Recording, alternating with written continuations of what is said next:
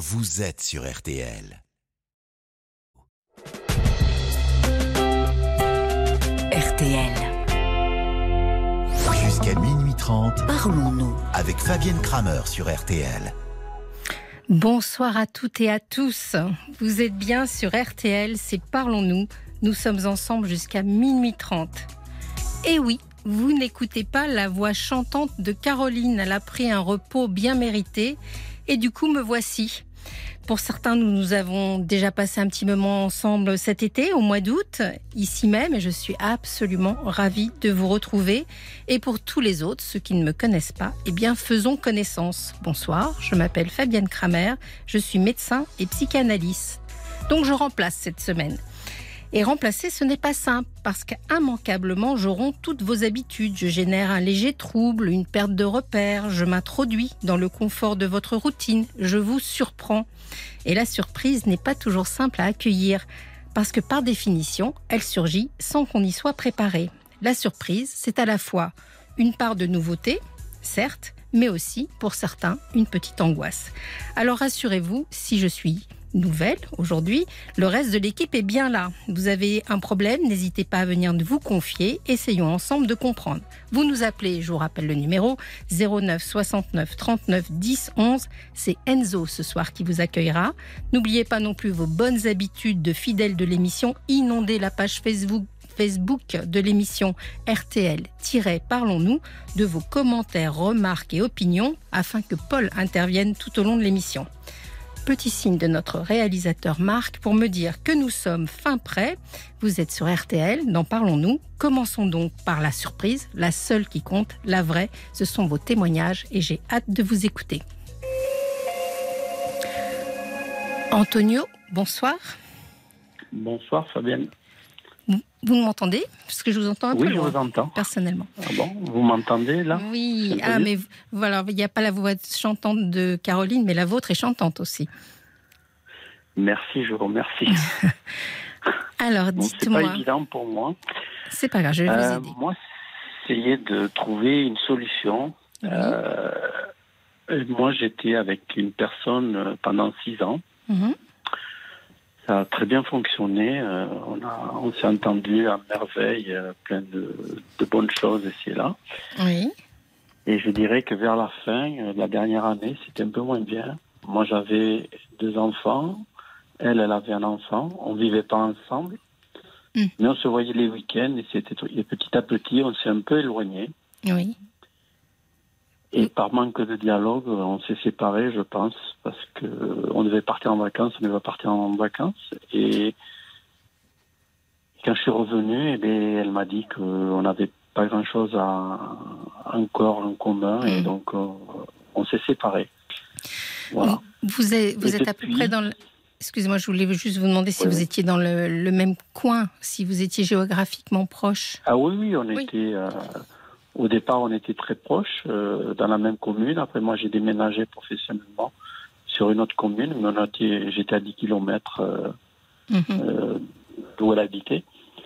Donc, c'était pas un problème de distance. Là, c'était surtout un problème de, d'emploi du temps de chacun. euh, Oui, puis c'était une recomposition, si je comprends voilà. bien. C'est une recomposition, oui. Vous aviez déjà fait un, peu, un bout de chemin chacun de votre côté. Quel âge avez-vous, fait. Je vais faire 60 ans. D'accord.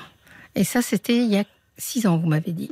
6 ans. Mm. C'est il y a, non, il y a 4 ans. euh. La rupture, euh, il y a 4 ans. Donc, on s'est connus en 2012, quoi. Voilà. Et puis, le souci que j'ai maintenant, c'est qu'il y a deux ans, je l'ai recontacté. Bon, on se recontacte euh, un petit peu, les anniversaires, les euh, Noël, ce genre de choses. Et il y a deux ans, j'ai voulu la revoir euh, pour faire mon culpa, pour lui demander pardon, que j'avais pas su l'aimer comme euh, elle aurait souhaité et si, quoi. Vous avez Et- le sentiment que vous l'avez pas aimé suffisamment? Pas comme elle le souhaitait. Les reproches qu'elle m'a fait quelques petits reproches, euh, c'était une femme qu'elle avait besoin que euh, que je l'entraîne, alors que c'était plutôt le contraire, c'est elle qui Mm. m'entraînait un petit peu. Mais je disais jamais non. Au contraire, j'étais content qu'elle me propose et, et j'étais fier de qu'on fasse des choses ensemble, plein de choses. Oui. Voilà. donc j'ai fait ça. Et puis, comme elle ne voulait pas me rencontrer, donc j'ai dit, il faut que je te parle absolument. Euh, euh, je peux pas le faire par téléphone, par SMS. Je voulais la voir euh, de vive voix pour lui dire euh, que je m'excusais de ne pas l'avoir aimé comme, Hmm. comme elle aurait souhaité. C'est là. Quoi. Et avant que je commence, elle m'a dit euh, si c'est si on est là pour euh, que tu me dises que tu voulais revenir ensemble, il est hors de question et c'est là. Mhm. C'est pas vraiment le but. Donc c'est vrai que maintenant, je j'ai du mal à, à essayer de, de revenir vers elle. J'y arrive pas. Je sais qu'il y a de l'amour entre nous. Je sais qu'elle est encore toute seule. Et donc sur les réseaux sociaux, j'ai vu. Oui. Ah oui. Oui, oui, je vous écoute. Elle- Vous m'avez dit qu'elle était encore toute seule? Oui, parce que j'ai des contacts avec euh, ses collègues de travail, euh, des amis en commun, donc euh, je sais qu'elle a encore quelqu'un, qu'elle a personne, quoi. A- Mais elle vous a dit qu'elle ne voulait pas, elle, il y a deux ans. Oui, Hmm. elle ne voulait pas. Et alors Donc, mais c'est quelqu'un qui est fier et qui, je ne sais pas si c'est ça qui, qui l'empêche de revenir ou qui. bah, c'est peut-être euh, qu'elle n'en a pas envie aussi. Je ne sais pas. Vous savez pas. Mais il y a quelque chose qui. Alors, ça fait quatre ans quand même que cette rupture a eu lieu. Et c'est si douloureux encore quatre ans après. Vous, vous n'avez pas eu l'occasion de refaire un peu ou de rencontrer quelqu'un, de refaire votre vie? Si, j'ai essayé, mais j'y arrive pas, ça marche pas. et euh, Qu'est-ce qui ne marche pas Qu'est-ce qui... Euh, je sais pas. Je pense peut-être trop à elle, ou alors j'attire les personnes qui. euh, J'ai fait deux rencontres Mm. et on passe une journée merveilleuse, c'est là, et puis deux trois jours après, euh, elles, elles veulent arrêter parce que euh, elles sont pas prêtes, parce que c'est ce que je ressens. Quand je vous écoute comme ça, je me dis que visiblement, vous, vous avez envie vraiment de, de refaire, une, de refaire votre vie avec quelqu'un. C'est pas simplement euh, une relation à distance qui vous intéresse. Non. Vous Non, voudriez euh, distance. vivre avec quelqu'un. partager beaucoup de choses avec quelqu'un. Ouais, partager puisque j'ai beaucoup travaillé. Oui. C'est dans les, tous les reproches euh, que j'ai pu avoir euh, sur point de vue. J'ai beaucoup travaillé, donc c'était ça. Quoi. Et moi, j'ai appelé aussi parce que j'ai vu sur les réseaux sociaux tout un tas de choses. Alors, il y a des coachs euh, pour refaire revenir nos, nos ex. Mhm, Euh, il y a des voyants qui proposent le retour affectif. Euh, C'est je vrai. voulais savoir ce que vous, vous en pensez et ou les auditeurs, euh, s'il y en a eu qui ont ça a marché ou quoi que ce soit. Quoi. Mais les auditeurs, on va leur demander de- d'écrire sur la page Facebook justement de, Ouais.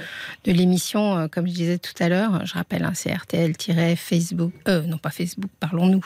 Parlons-nous. N'hésitez pas à justement nous dire si vous avez déjà utilisé les coachs, les guérisseurs, les marabouts, tous ces gens qui, qui vous promettent le retour en amour. Mais alors, m- moi, je vais avoir un point de vue un peu différent, si, si je peux me permettre. Oui, tout à fait, mais ça me ça m'intéresse aussi. Bah moi, mon point de vue, il va être, euh, si vous voulez, de quand quelqu'un dit que c'est fini, euh, j'aurais tendance à dire qu'il faut respecter, parce que j'aurais tendance à me positionner un peu différemment moi, à me dire que finalement, pas vous uniquement, hein, pour tout le monde, quand une histoire d'amour se finit et que derrière on n'arrive pas à en redémarrer une autre, ben on s'accroche à l'histoire d'amour qu'on a connue. On se dit, euh, euh, au moins ça, je sais que c'est bien. C'est-à-dire qu'aujourd'hui, par exemple, si je pouvais vous dire, euh, je vous promets, Antonio, que dans un an, vous allez être au bras d'une femme que vous allez aimer très fort, si, j'étais, si on était sûr de ça, finalement, vous sauriez patienter, chercher ailleurs, etc. Mais là, comme vous ne savez pas vers où, où vous allez et que vous avez peut-être un peu peur d'être seul, etc., vous vous accrochez peut-être à elle sans qu'elle soit la solution. Est-ce que je me trompe? Euh, oui, vous vous trompez parce que euh, si vous voulez, euh, parce que moi c'est pas parce que j'arrive pas à passer à autre chose, c'est que pour moi cette relation avec elle, Oui. j'ai l'impression que ça a été un, j'ai un goût d'inachevé. Alors ça, c'est très intéressant parce que qu'est-ce que vous aimiez particulièrement dans cette relation? À quoi vous êtes attaché aujourd'hui encore? Mais c'était tout. C'était et je dirais que maintenant, comme euh, on n'a plus d'enfants en charge, Oui. ni moi ni elle, euh, justement, on pourrait partager encore plus de choses Mm. euh, qui, qui nous allait bien, qu'elle aimait bien, que j'aimais bien. Et c'est ça qui me. Est-ce que c'est ça Oui. qui me fait pas avancer? Euh, C'est là. C'est pas une question Oui. de retrouver seul. Euh, ça fait deux ans que, ou quatre ans que je suis avec personne. J'avais mes enfants à élever, mais bon, c'était. C'est pas la question d'être seul. Je, je prends les bons moments où il y en a de la vie, mais c'est. Je dirais que ça a été quand même un amour euh, très fort. Oui. Alors- Donc, euh, Vous, avez, vous m'avez dit tout à l'heure que vous aviez 60 ans, c'est ça? Euh, Donc vous avez eu d'autres femmes, j'imagine, dans votre vie? oui. Et la- vous, avez des points de comparaison. passé 20 oui, 25 ans euh, avec. Donc, Oui. euh, c'est totalement différent. Quoi. Et Mm. c'était une autre époque. C'était, on a fait des enfants, on travaillait beaucoup, on a développé la vie pour préparer la retraite. Et puis voilà. Quoi. Mais ça n'avait rien à voir avec cette personne-là. Quoi. Oui. Et alors, quand elle vous a dit il y a deux ans, euh, si, tu, si tu reviens pour euh, espérer de refaire quelque chose, etc., c'est pas la peine, est-ce que vous avez essayé de, de comprendre, de lui, de lui demander pourquoi? Oui, elle m'a, elle m'a pas répondu.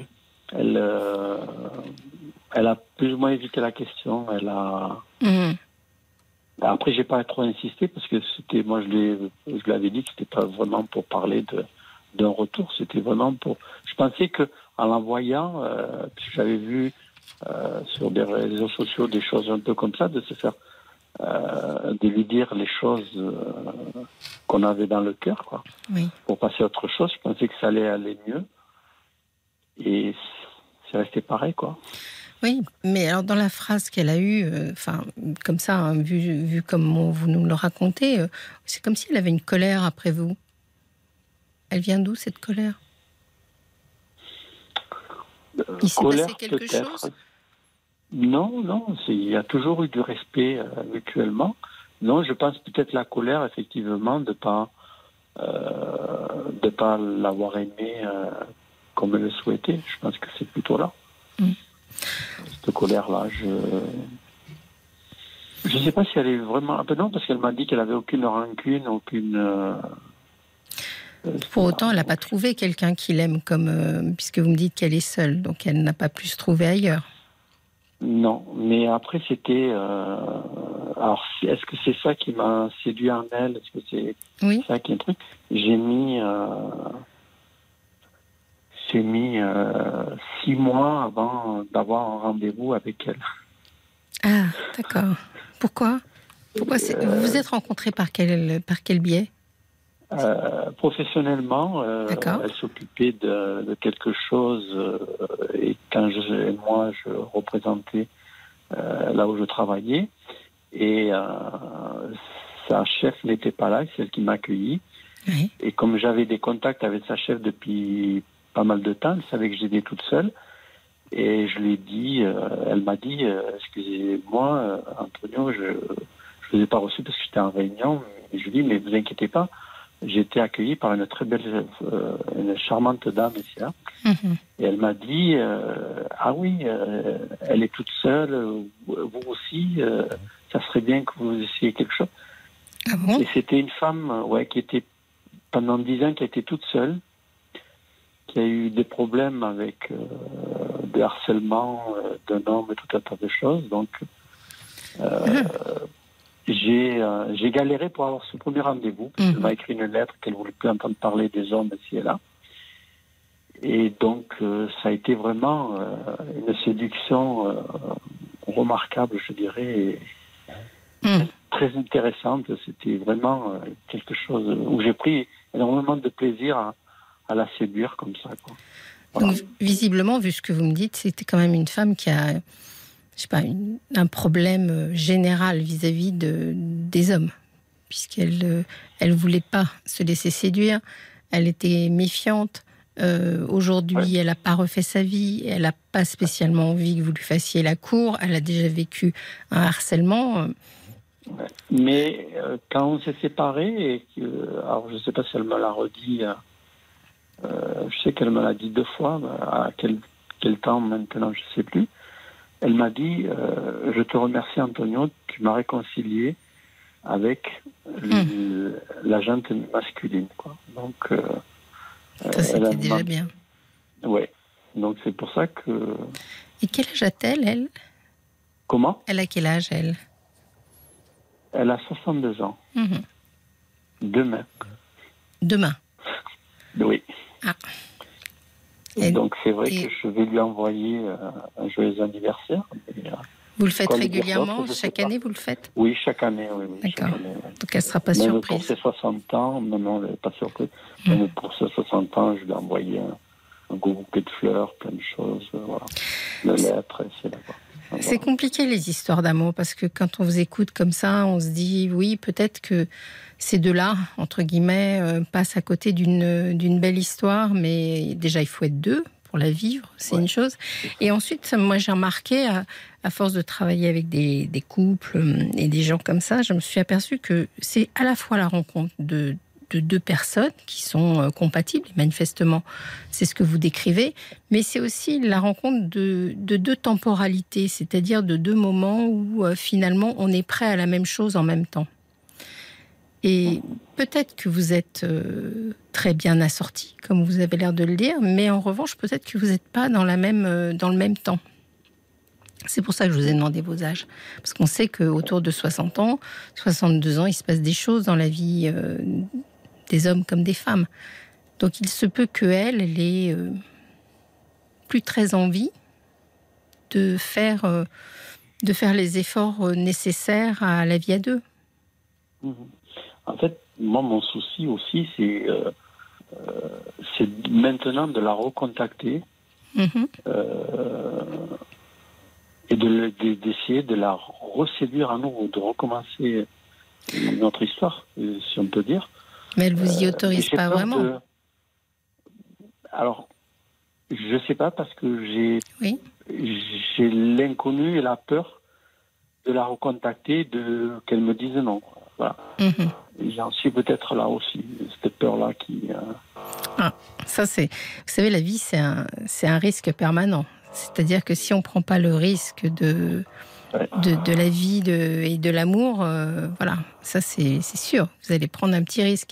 Mais moi, mon souci, euh, en tant que, en tant que femme, en tant que professionnelle, etc., c'est je me dis, si cette femme, elle a été très claire sur le fait qu'elle n'a pas envie que vous fassiez les démarches, ben, il faut la respecter, je dirais.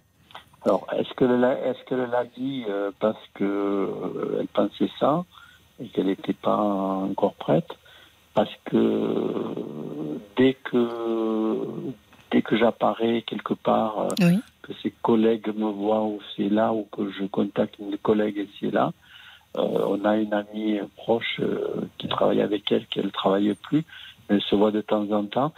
Euh, et moi, je l'appelle à cette personne-là pour différentes raisons.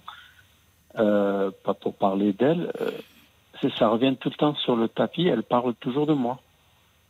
Oui. Donc, Ça euh, ne veut pas elle a- dire pour autant qu'elle a envie de, de refaire Ouais. quelque chose avec vous. Vous voyez Oui. On vit une période qui est très particulière, enfin pas particulière, qui est enfin, je dirais, euh, très respectueuse des consentements des uns et des autres. Donc, euh, euh, il faut être. Alors, et justement, j'ai les SMS, vous savez, qui tombent euh, juste devant mon nez là. Et Robin dit il faut être deux pour recommencer une histoire. Donc, euh, si elle, Oui, si elle n'en a pas envie, pardon. Oui, ça j'en suis conscient qu'il faut être deux pour euh, commencer une histoire ou recommencer une histoire.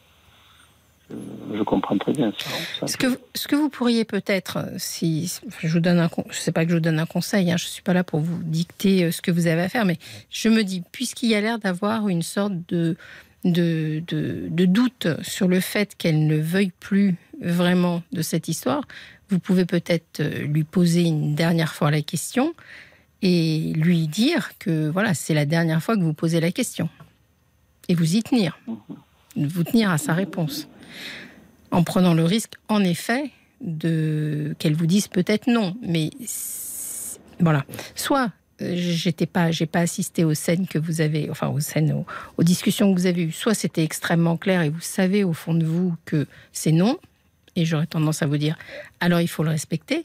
Soit vous avez un vrai doute euh, et l'environnement a tendance à vous faire dire, qu'il y a un doute. Et à ce moment-là, ben, essayez de, de, lui reproposer quelque chose, mais en lui disant bien que c'est la dernière fois. Parce que si elle a vécu un harcèlement, elle le vivrait peut-être très mal de se dire que, que elle a l'impression que c'en est un autre, même si c'est pas le cas. Oui. Non, c'est pas le cas. Mais en fait, où, où j'ai des doutes, mmh. euh, parce que c'est chaque fois qu'on se voit ou qu'on truc, les regards en disent long. Mmh. Euh, voilà, c'est c'est ça peut-être qui me fait euh, donner un peu d'espoir, c'est que les regards. Mais alors, mais alors si on se met dans l'autre sens, Antonio, si on se met dans l'autre sens, on va, on va se positionner, on va se positionner à sa place. On va faire une sorte de travail d'empathie ensemble. Bon, imaginons que cette femme finalement, elle est en vie, puisque c'est ce que vous sous-entendez. Les regards en disent long, euh, tout le monde en parle, etc. Bon, imaginons que cette femme, elle ait envie de tout compte fait que vous repartiez, que vous lui fassiez la cour, etc. Pourquoi? Pourquoi ne, envoie-t-elle des, des, signaux contraires d'après vous?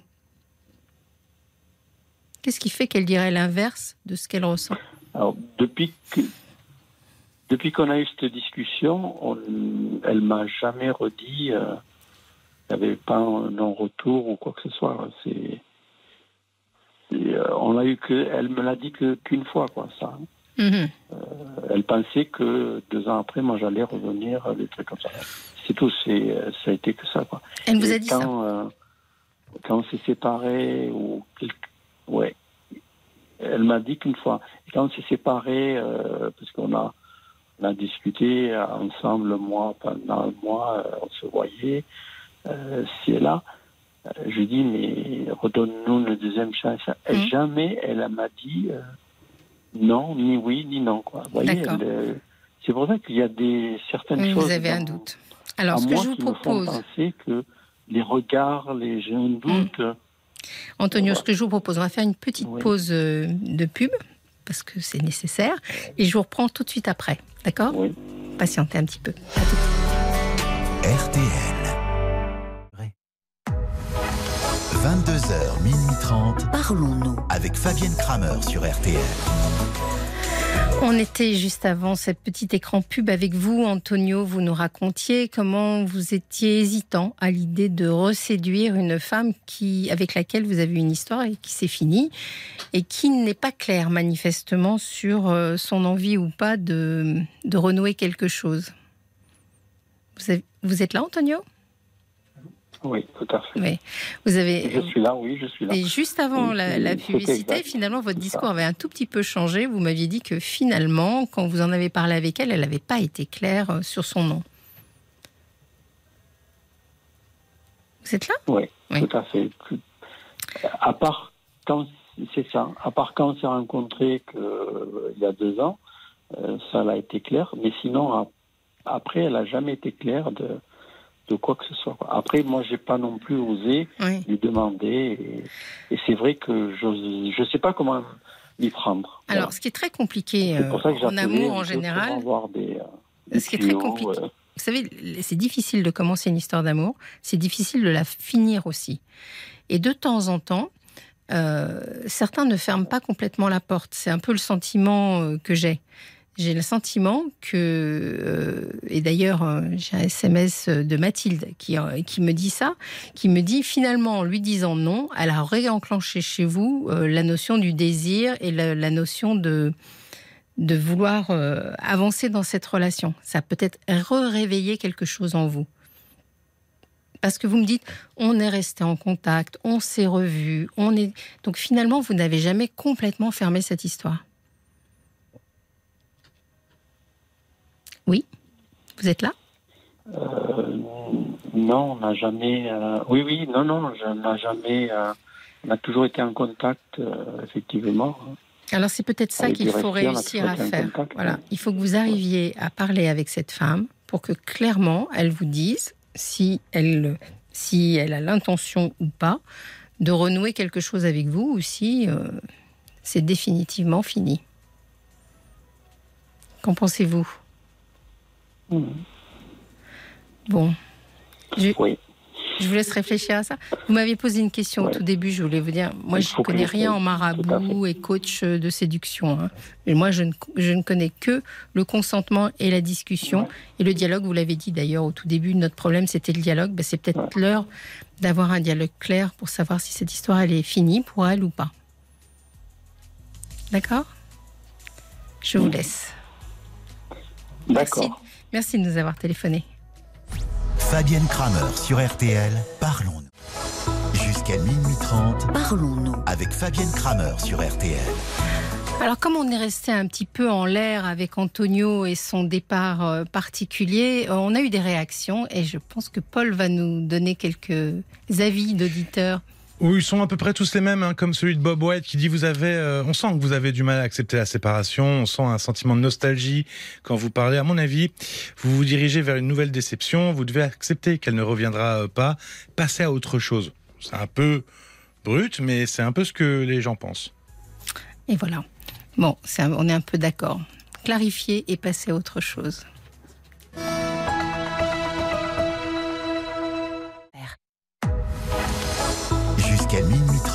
Parlons-nous. avec Fabienne Kramer sur RTL. Je vous rappelle que vous écoutez peut-être en direct, mais vous pouvez aussi réécouter notre émission en podcast sur euh, la plateforme, sur toutes les plateformes et sur euh, notre application RTL. N'hésitez pas, c'est de nous écouter euh, quand vous voulez. Après tout, on va recevoir tout de suite Brian. Bonsoir, Bonsoir. Fabienne. Bonsoir. Bonsoir. Je vous alors, écoute. je vous appelle, je vous appelle parce que j'aurais besoin d'un deuxième avis. Un deuxième, d'accord. Parce qu'en fait, Qui a donné le premier ça ben, Le premier, en fait, c'est une psychologue qui me l'a donné. D'accord, très bien, très bien. Et en fait, j'aimerais avoir un deuxième avis parce que je suis avec une personne depuis 5 ans Oui, et j'ai plus l'impression d'être un fantôme, en fait. oh là, Oui, oui. c'est pas valorisant ça. Non, pas du tout. On va dire que dans sa famille, quasiment personne ne me connaît, Oui, à part sa mère, son cousin et sa tante. oui, Si- S'il y a un repas de famille, admettons, euh, comme à Nouvel An, il y avait son cousin qui a fait ben, Nouvel An, j'ai pu venir. Par contre, si ses parents seraient venus, je n'aurais pas eu le droit de venir. Vous voyez? Donc il n'a pas dit à ses parents qu'il était en... euh, c'est un garçon ou c'est une fille Oui, voilà. C'est un garçon. Ben, sa mère le sait. Son... Et son père le sait aussi. Attendez, pour que les gens qui nous écoutent, ça soit clair pour eux, Brian. Oui. Euh, vous me dites une personne, etc. Mais c'est un garçon ou c'est une fille? Oui, non, c'est un garçon. C'est un garçon, d'accord. Donc ce garçon-là n'a pas dit à ses parents qu'il avait une relation avec vous? Il l'a juste dit à sa mère, en fait. D'accord, d'accord. Pas à son père? À son père, non, il n'a rien dit. Pourquoi Je ne sais pas. Est-ce que son père sait qu'il a des relations euh, homosexuelles? Enfin, qu'il est avec Oui, des- oui. Oui, Oui, oui, il le sait. ça c'est clair. C'est ça que je comprends pas, en fait. Oui, Je je comprends pas du tout pourquoi il veut pas. Je suis jamais allé chez lui, pas une seule fois. oui. Quand on dort, bah, malheureusement, c'est à l'hôtel. Mhm. On peut pas dormir ailleurs. Parce que chez vous, c'est pas possible non plus? Euh, bah, j'avoue si, mais il préfère. euh, enfin, il venait un moment chez moi et puis maintenant il vient plus. Pourquoi Je ne sais pas.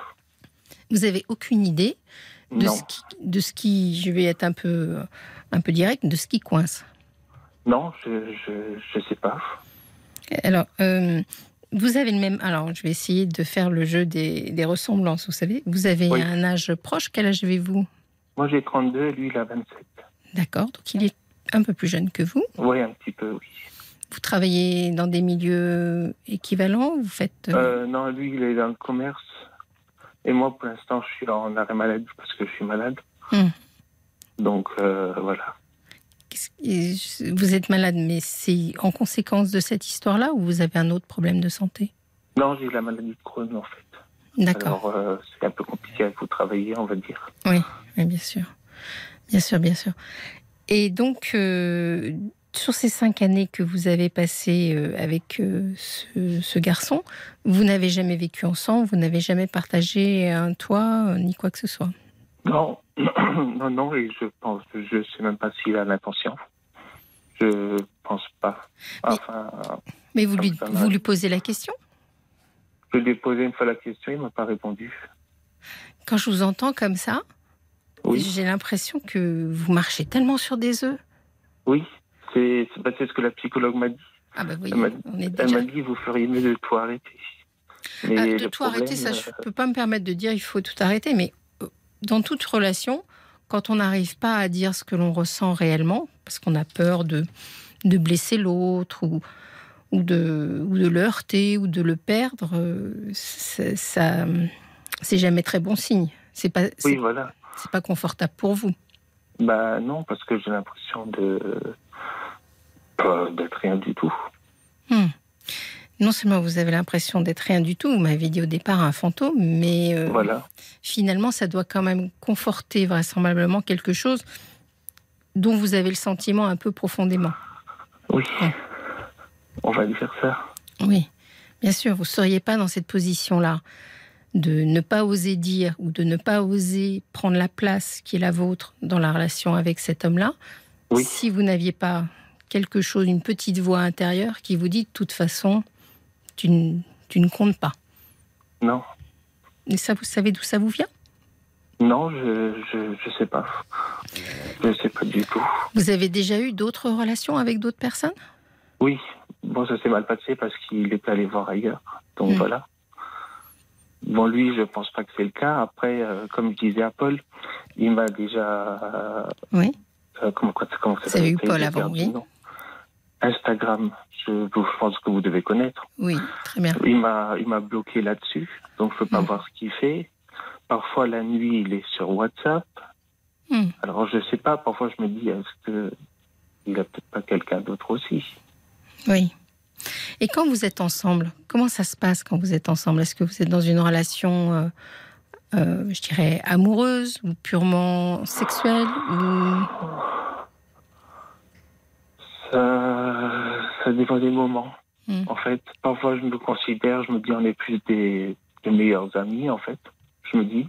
Oui. Et parfois, c'est plus amoureux. Ça dépend. La dernière fois qu'on s'est vu, c'était amoureux. Et la fois d'avant, c'était, on aurait cru qu'on était des amis. Et qu'est-ce qui, qu'est-ce que vous vous dites? Est-ce que vous parlez justement d'amour? Parce que être ensemble, vous me dites, ça fait cinq ans qu'on est ensemble. Ça fait cinq ans que vous avez une relation. Mais Oui. est-ce qu'il vous êtes dit que vous étiez euh, un couple Non, non, Pas encore. non, non, non. Non, il a, ça, ça c'est un truc qu'il m'a jamais dit, non. C'est une chose qu'il m'a jamais dit. Et dans cette relation, euh, Brian, où vous, j'ai l'impression que vous n'êtes pas euh, super heureux, si je peux me permettre. Bah non, Mm, c'est voilà. pour ça que la psychologue m'avait dit, euh, c'est pas une relation qui est faite pour vous, elle vous rend plus malheureuse qu'autre chose. C'est la psychologue qui vous a dit ça, c'est pas moi. Oui, voilà. Mm. Oui. Euh. Mais moi, c'est vrai que ça me rend malheureux. Je Oui, ça vous rend malheureux, mais, mais, mais manifestement, ça vous attache. Vous voyez ce que je veux dire? Au sens, Oui. euh, vous la trouvez attachante, cette relation. Donc moi, je ne peux pas me permettre de dire Oui, vous avez dire, raison, vous euh, avez tort. Oui. Qu'est-ce qui vous attache justement dans cette relation? Qu'est-ce que vous aimez? Je pense que je suis plus attaché parce que ça fait cinq ans qu'on est ensemble. Et, je- et le fait de peut-être de plus avoir de messages du jour au lendemain. Mm. Je pense que c'est plus ça qui me ferait, comment dire, qui me ferait bizarre. C'est la peur finalement de... D'être seul, de me retrouver seul en fait. Oui. Et vous, et vous, ne, ça. vous, ne, vous ne cherchez absolument pas à rencontrer quelqu'un d'autre?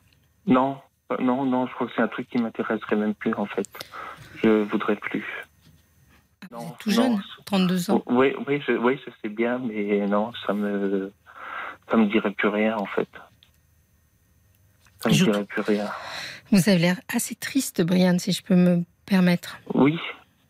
Ah oui, ça, oui, ça. euh, je ça, vous y a trouve pas un peu problème. déprimé, enfin un peu Oui, déprimé. oui. Qu'est-ce que, comment se déroulent vos journées? Euh, je fais pas grand chose. Mhm. Non, je fais pas grand chose. Vous me disiez tout à l'heure que vous aviez un problème de santé. J'ai cru entendre c'est la maladie de Crohn, c'est ça? Voilà, c'est ça. D'accord. Euh, donc je- je- je- j'explique sans expliquer hein, aux gens qui nous écoutent que c'est une maladie auto-immune Voilà, c'est ça. qui est euh, euh, une maladie digestive avec des douleurs, parfois même des besoins d'intervention, etc., qui est un peu Oui. compliqué sur ce plan-là. Euh, elle est plus ou moins invalidante. J'imagine que si vous ne travaillez pas, elle est peut-être assez invalidante, la vôtre. Oui, c'est ça. Vous avez été diagnostiqué à quel moment? Euh, quand j'avais entre 15 et 16 ans. D'accord. Donc ça fait quasiment bah, 15 ans que j'ai la maladie là, Mais, à peu près. mais ça vous résume pas, si vous voulez, la maladie. Bon, c'est bien Oui, entendu, j'imagine, euh, difficile de vivre avec. Et, Oui. euh, mais vous n'êtes, vous, n- vous n'êtes pas que ça, on est bien d'accord. Non. Ou par exemple, j'ai un autre exemple. J'avais Oui. fait un, comment on dit ça, un mini AVC. Et j'étais allé à l'hôpital. Ben, il est même pas venu, il est même pas venu me voir. J'ai passé quatre jours à l'hôpital. Hum, Il est pas venu me voir. Oui. Par contre, il est allé une semaine chez une copine à Valenciennes. Vous voyez Oui, Ou là, il est parti chez son frère une semaine, par exemple. Et ça manque un peu de, de, de gentillesse, je dirais. Voilà. Et alors, c'est ça qui, chez les gens qui sont dans des relations euh, un peu, euh, dé- enfin pas un peu, beaucoup déséquilibrées, comme celle que vous me décrivez, où finalement il y en a un qui donne beaucoup et l'autre euh, qui est tout le Ça temps sur la oui. réserve, etc., et qui et qui n'est pas très gentil finalement dans son comportement. Euh, on- c'est des relations assez déséquilibrées, mais on n'est pas là par hasard. C'est-à-dire, au même titre que lui n'est pas dans une relation où il, où- telle que, telle que celle-ci, où finalement il vous fait du mal. euh, Oui. euh, donc, euh, c'est pas par hasard qu'il arrive là. Mais vous aussi, vous n'êtes pas par hasard dans cette relation-là, Oui. C'est pas faux. j'imagine. Alors, vous avez toujours eu une tendance à, à vous faire. euh, je vais mettre des guillemets, hein, ça se voit pas, mais je le fais avec les doigts, hein, euh, à vous faire maltraiter? Ah oui, parce que quand j'avais quel âge? Quand j'avais 10 ans, j'ai été battu par mon père. Donc à Mm. mon avis, je pense que ça doit venir de ça. Je pense aussi. Et oui, ça peut venir avis, de ça. doit- J'ai été maltraité pendant trois ans quasiment. Mm. Donc euh, à mon avis, je pense qu'il y a une part de ça aussi. Et pourquoi à 10 ans? Puisque vous avez l'air de dire que ça a été. Ben, parce qu'après, j'en ai pas. Parce que mes parents ont divorcé D'accord. et on avait la garde alternée. Et puis après, pendant trois ans, je n'ai pas parlé à ma mère et jusqu'au bout, genre, j'en pouvais plus et puis je lui en ai parlé. Vous m'avez dit aussi que vous voyez une psychologue, c'est ça? Quelqu'un qui Voilà. J'imagine que vous travaillez sur ce sujet-là parce que on est tous, euh, on est tous enfermés dans des relations avec nos parents qu'on tente de Oui. rechercher, de reproduire euh, dans, dans nos relations amoureuses. Oui. Est-ce que vous, vous travaillez là-dessus avec elle? Euh, sur la maltraitance? Sur, oui, sur la maltraitance et sur, entre guillemets, enfin encore une fois, entre guillemets, votre goût de la maltraitance. Entre, Ah, C'est-à-dire que bah, finalement, je suis sûre que les, messages qu'on va recevoir, les gens vont dire Mais partez Vous voyez ce que je veux dire? Bah, ah oui, c'est pas. Ils vont oui, tous avoir cette réaction-là. Mais si vous n'êtes pas parti, c'est qu'il y a quelque chose en vous qui, pour l'instant, vous en empêche. bah, je, pense que d'un côté, je me dis, je suis attaché à lui. Mhm. Et de l'autre, je me dis, mais merde, euh, qu'est-ce que tu fais avec, quoi? Oui, Enfin, excusez-moi l'expression. oui, oui. mais, je- euh, c'est la bonne expression. J'espère qu'il y a quelque chose en vous qui va se réveiller et qui va se dire que vous, ne peux pas continuer. Mais surtout, vous, vous méritez une, une attention. Vous savez, ça n'existe pas les gens non aimables. Oui, Je donne toujours cet exemple qui est discutable, mais même Hitler, il avait une femme qu'il aimait à ses côtés. Donc Oui. finalement, vous voyez, il- il- ça n'existe pas d'être non aimable. Et donc, quel que soit euh, qui que vous soyez, vous avez le droit, comme tout le monde, à être aimé euh, avec respect et correctement. oui, voilà. Et ce ce que je comprends pas, c'est qu'il me dit je t'aime. Il me dit je peux pas me passer de toi. Ah. C'est enfin, c'est ça que je peux Enfin, je sais pas, c'est, je sais pas, c'est bizarre. Je, je sais pas, je, enfin, moi-même, je comprends pas. Oui, alors, Euh, si vous dit- je sais pas. si vous dites je t'aime, mais qu'il vient pas vous voir quand vous êtes hospitalisé, Oui, voilà, c'est qu'il y a un problème quelque part. bah, il se contredit, il se contredit un peu lui-même. Bah S'il oui. vous dit je t'aime et qu'il se projette pas dans l'avenir ou qu'il euh, ne parle pas de vous à sa famille, qu'il n'y a pas de projet de toute façon. Mhm. Ça, c'est ce que je me suis déjà dit aussi. Parce que j'ai quand même 32 ans, j'aimerais bien un jour m'installer, enfin, Oui. Avec quelqu'un. Enfin, Bien avec quelqu'un. C'était avec lui. Voilà. Mhm. Mais je sais pas si ça se fera. Mais la première chose que, enfin, quand je vous écoute comme ça, la première chose pour moi, c'est qu'il faut absolument que vous arriviez à dire ce que vous ressentez à cette personne. C'est qu'est-ce Oui. qui va se passer? Soit vous allez lui dire, écoute, moi, parce que vous venez de nous dire à tous là, vous venez de dire, moi j'aimerais faire un projet, j'ai 32 ans, je voudrais m'établir, je trouve pas normal d'aller voir, euh, de ne pas être euh, dans ta famille, etc. Bon, imaginons que vous lui disiez ça, il va se passer deux choses dans ce cas-là. Soit euh, ben, il va se dire, tiens, euh, euh, il a des choses à dire, si je veux pas le perdre, euh, il faudrait peut-être que je commence à réfléchir, etc. Parce que euh, comme il est beaucoup plus, je- enfin pas beaucoup plus jeune, mais un peu plus jeune que vous, ça lui est peut-être pas encore euh, complètement monté au cerveau. Voilà. Soit il va, il va, il va, il va partir. Et sincèrement, si à ce moment-là il vous quitte, euh, c'est qu'il vous quittera de toute façon. Vous voyez ce que je veux dire Oui, voilà. Oui, ça de toute façon, oui. Donc vous avez rien à y perdre. Non, c'est c'est pas faux. Hmm. C'est pas faux du tout. Et alors, est-ce que vous vous sentez capable d'avoir le courage de simplement dire ce que vous vous attendez de cette relation? Bah, ça va être compliqué, mais je vais essayer. Pourquoi ça va être compliqué? Bah, je sais pas, parce que j'ai plus peur de la réaction, en fait. S'il me Eh. dit non, euh, Alors, si Ça vous dites non, bah, projetons-nous. ah bah alors là, ça, je sais pas. Je sais pas, je pense que je vais dégringoler ou je sais pas. Mais vous êtes prête, à- vous êtes, vous êtes prêt jusqu'à, enfin, à supporter quoi pour justement ne pas entendre qui vous dit non? Vous voyez ce que je veux dire? Oui. Justement, je, je sais pas. Je- Moi-même, je ne sais pas. C'est un peu, je sais pas si vous avez entendu Antonio tout à l'heure, mais je faisais un peu une allusion à un ça. peu le même. euh, Bah, c'est pas exactement le même, mais c'est cette idée, vous voyez, de quand on a une relation, on s'y accroche en se Voilà, disant je la tiens et je sais pas si j'en aurai une derrière. Mais finalement, euh, c'est pas toujours la solution. Non, ah non, pas du tout. Hmm. Pas du tout, pas du tout. Parce que là, j'entends que. Enfin, je trouve que vous- à votre voix et à la façon dont vous dites les choses, je trouve que vous, vous souffrez, quoi. Ah oui, ça c'est, oui, ça c'est sûr et certain. Enfin, allez, je lui dis pas parce que. euh, Mais voilà. pourquoi? Pourquoi? Pourquoi Bah, vous lui je évitez ne sais ça? pas. Hmm. C'est ça la bonne question. Il y a un autre, une autre chose qui est importante, c'est que quand on ne dit pas aux gens ce, le- la réalité de ce que l'on pense et de ce que l'on ressent, bah, ils Ça sont pas divins, ils, ils peuvent ne devins, je veux dire pas divins, Oui, devins, voilà. ils peuvent ne pas ne pas deviner justement. Oui, voilà, il peut pas le ressentir. Et le nombre de fois où vous avez des gens qui disent mais tu me l'as jamais dit. Oui, c'est vrai. Vous savez, les, les psys, on a une phrase, on dit tant que c'est pas dit, ça n'est ça n'est pas dit. C'est-à-dire vous pouvez, vous pouvez dire bah, il doit bien se douter, mais il se doute de rien si vous lui dites. Oui. Bah, un jour, il m'a dit, est-ce que, si, je me rappelle qu'un jour, il m'a dit, est-ce que tu veux habiter avec moi un jour? Est-ce Ah qu'un jour, tu voudrais habiter avec moi? Il m'a dit ça il y a trois ans. Et, Et depuis, ça jamais, et puis depuis, on n'a plus jamais parlé. Et qu'est-ce que vous avez répondu? Bah, je lui ai dit oui. Je lui ai dit, bien sûr. Mais depuis, on n'a plus jamais parlé. Mhm. Terminé. Mais c'est- euh, encore en ça que vous avez un petit point commun avec Antonio. Je sens qu'il serait peut-être nécessaire que vous ayez une vraie conversation. oui, voilà. Vous vous voyez Et- régulièrement?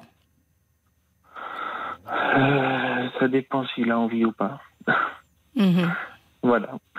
Parfois, ça peut être toutes les semaines, ça peut être toutes les deux semaines, toutes les trois semaines. Ouais. Ça, ça dépend. Oui. Là, ça faisait il y a deux semaines et demie qu'on s'était pas vu, au moins. Et vous n'êtes jamais à l'initiative en lui disant euh, j'ai envie de te voir ce soir. euh, viens. Ah non, ah non, il va me dire je suis fatigué ou euh, voilà. Mhm. Il va me dire ça. Oui. Bon, après, il travaille à 5 heures du matin, alors je, je peux comprendre encore que le soir, voilà. Mais l'après-midi ou quoi, on pourrait se voir, quoi. Bien sûr. Donc c'est. C'est compliqué. Oui, c'est compliqué. Et, quand je vous entends comme ça, je me dis que euh, il est peut-être l'heure pour vous de plus vous laisser euh, trop balloter par les événements de votre vie et de décider un peu euh, vers où vous Oui. voulez diriger la- votre vie. Vous avez 32 Vers où ans, Je vais aller. vous avez un projet, enfin un projet en tout cas de, de couple. vous avez abandonné toute idée de travailler? Non, non, non, non, non, non, non. J'aimerais retravailler. D'accord. J'aimerais retravailler. Je pense que ce serait bien aussi. Oui, oui.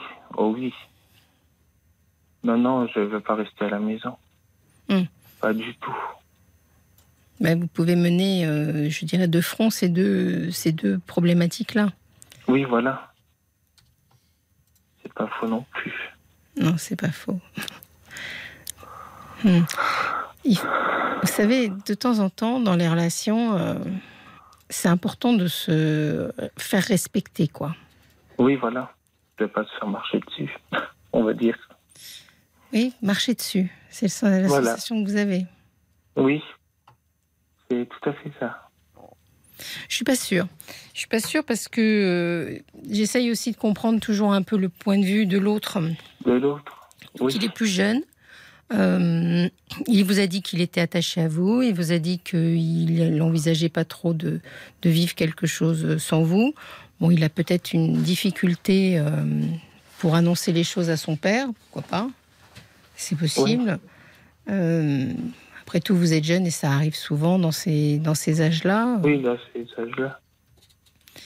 Et peut-être que, je sais pas, il, il vous trouve hésitant ou.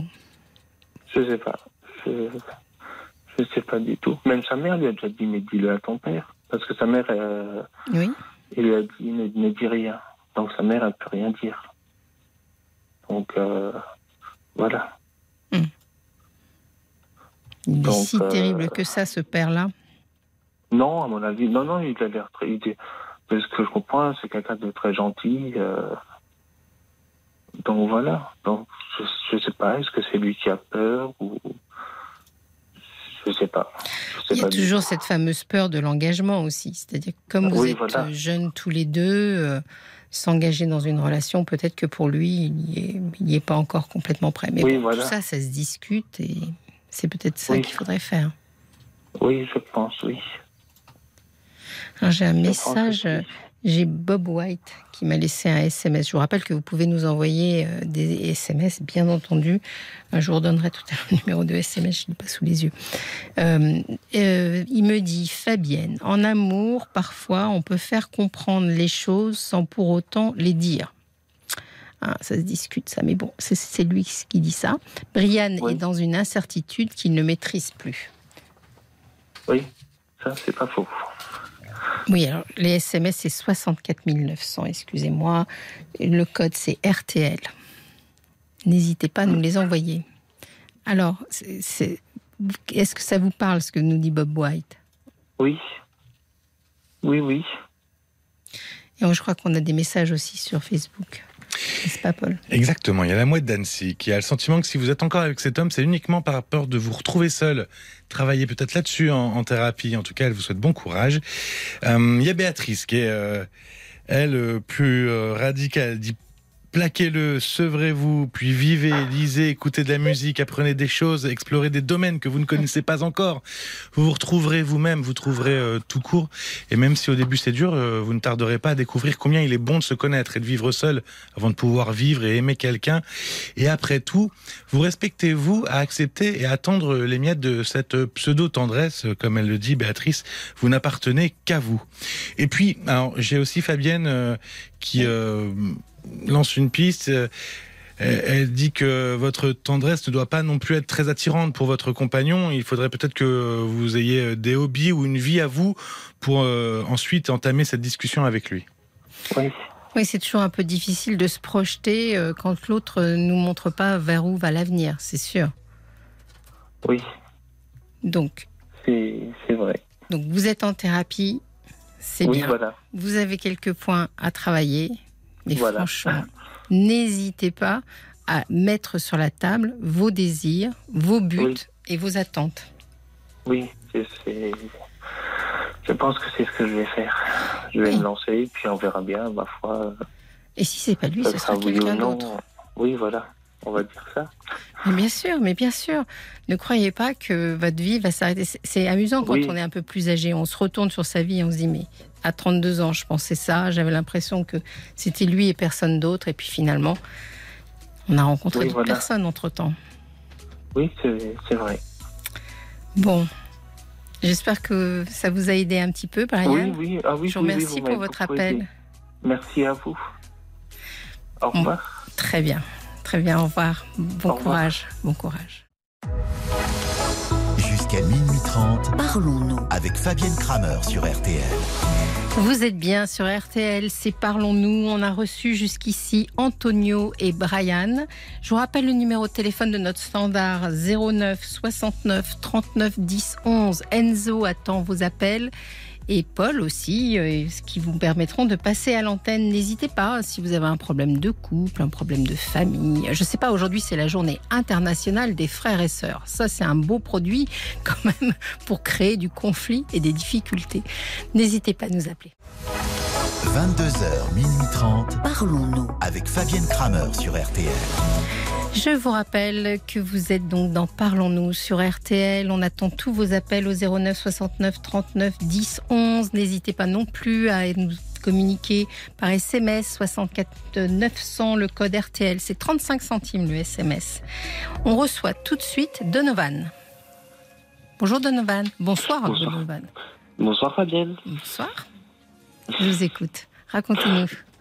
En fait, voilà, je vous appelle parce que ma grande tante, elle est décédée il y a 4 mois euh, maintenant, il y a Mhm. 4 mois et euh, 10 jours. Oui. Et euh, on va dire que j'ai un réel, genre euh, un vrai blocage psychologique tous les jours. Genre j'ai l'impression que j'arrive pas à, à faire mon deuil entre guillemets. Hmm. Votre grande-tante. C'est la première fois que quelqu'un décède de proche de vous? Oui c'est ça, genre euh, C'est vraiment votre genre premier deuil. Premier deuil. Mm. Et du coup c'est vrai que c'est trop dur, genre j'arrive pas à, à avancer. J'ai- J'ai posé cette question, mais c'est parce que moi j'ai votre âge sur la fiche, mais c'est peut-être bon peut-être de le dire aux auditeurs, c'est 17 ans, je crois, vous êtes très jeune. Ouais, je suis très très jeune encore. Donc euh, en général, à cet âge-là, euh, si la vie nous a préservés, on n'a pas eu encore l'occasion de, de côtoyer trop le, le deuil. Ouais. Et euh, surtout que c'était quelqu'un, on va dire, de très proche de moi, parce que j'allais quasiment tous les jours chez elle. Ouais. Euh, bah, en fait, c'était moi, entre guillemets, qui s'occupait d'elle. Vous savez, genre, euh, dans ma famille, j'étais un peu le seul qui y allait euh, à 24, Mhm. qui euh, faisait ses courses, qui m'occupait d'elle. Genre, vraiment, j'étais, comme elle me disait tous les jours, j'étais son sauveur. Puisque Ouais. si, si moi, j'y allais pas, personne n'y allait. Donc, euh, Et pourquoi était-elle si isolée comme ça? En fait, ma mère, elle a arrêté d'y aller il y a six ans, Mhm. car son activité professionnelle l'empêchait. Oui. Euh, ma tante de, du côté de ma mère, sa sœur, elle euh, elle pouvait pas trop s'y rendre étant donné qu'elle habitait beaucoup trop loin. Vous savez, genre j'étais vraiment le seul. euh, Mhm. Et vous étiez pourtant pas son petit-fils, si j'ai bien compris. Non, du tout, j'étais son petit neveu. D'accord, petit-neveu. Son petit neveu. Et qu'est-ce qui lui est Quel âge avait-elle? Elle avait 79 ans et 10 jours. Allez, enfin, c'est relativement jeune, si je peux me permettre. Ouais, trop, malheureusement. Mm. Tous les jours, j'ai répété qu'on allait aller jusque 100 ans et euh, bah, là, c'est vrai que je me dis maintenant, c'est, c'est fini. Hum. Et quelles ont... elle, est décédée dans quelles conditions? Mais en fait, vous savez, le plus étonnant, c'est que c'est ça. On ne sait pas comment elle est décédée. C'est ma sœur qui, on va dire, euh, l'a, l'a découverte. Oui. Et euh, quand euh, elle est arrivée chez elle, elle était euh, comme la tête entre le, la table de chevet et euh, son lit. Mhm. Vous savez, la nuque. Oui. Elle était euh, allongée comme ça avec euh, plein de médicaments à terre et vraiment, il y avait, c'est vraiment une scène d'horreur à voir. C'était pas beau à voir. oui. Donc, on ne sait pas comment elle est vraiment décédée. Plein de médicaments à terre. Vous voulez, vous voulez dire quoi à travers ça? Ça veut dire que si elle serait potentiellement tombée, genre euh, ces médicaments, tout serait tombé, genre ça, sachant Mhm. que c'était vraiment le, le bazar total, on pouvait à peine y entrer. Donc euh, il y avait, c'était vraiment pas beau à voir, il y avait du sang par terre, donc euh, Parce qu'elle s'était cognée en tombant. sûrement, sûrement, peut-être qu'elle s'est fait le coup du lapin ou est-ce que c'est elle qui a décidé volontairement, on sait pas. Vous- Oui, c'est assez inconfortable ça quand on ne sait pas ce qui s'est passé. Le médecin, il a pas voulu faire d'autopsie. Genre, euh, il nous a dit que ça servait à rien, puisque ce, on va dire, euh, comment dire, à l'enterrement, genre quand on voit le corps euh, de la dernière fois, Mhm. Il nous a dit que ça serait vraiment pas beau à voir si on fait une autopsie, donc euh, ben, on n'a pas fait. Bon, c'est pas très gentil pour les gens qui travaillent sur les autopsies, qui en général euh, font les choses très très bien. Donc, euh, Je me doute, je me doute. Donc on a, on va dire, on a écouté l'avis du médecin. mhm. Et puis. euh, elle avait des pathologies, puisque vous me dites qu'elle avait plein de médicaments. Alors, elle était, elle avait un gros, elle avait un traitement de cheval, euh, si je peux me permettre. Elle avait Mm. vraiment une grosse liste. Elle était diabétique. Elle faisait de l'hyperglycémie aussi. Vraiment, elle avait plein de trucs. Ce qui va avec, oui. Et puis, euh, c'est toujours, on va dire, bah après, vous savez, avec l'âge, euh, elle avait de plus en plus mal, elle avait de plus en plus de mal à marcher. Mhm. Donc, euh, quand, elle est, quand on est âgé, on va dire, on a toutes ces pathologies-là. Pas toujours, par chance. Pas toujours? Non, non, non, non. Il y a des gens qui, qui, sont, qui vivent très longtemps euh, sans aucune pathologie. Mais euh, donc, vous me dites que vous avez du mal à faire euh, votre deuil.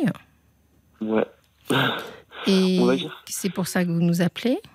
tout à fait. D'accord. Et j'entends aussi que dans ce que vous nous dites, que finalement, vous savez, le fait de ne pas savoir de quoi elle est décédée, c'est problématique pour vous. Pourquoi?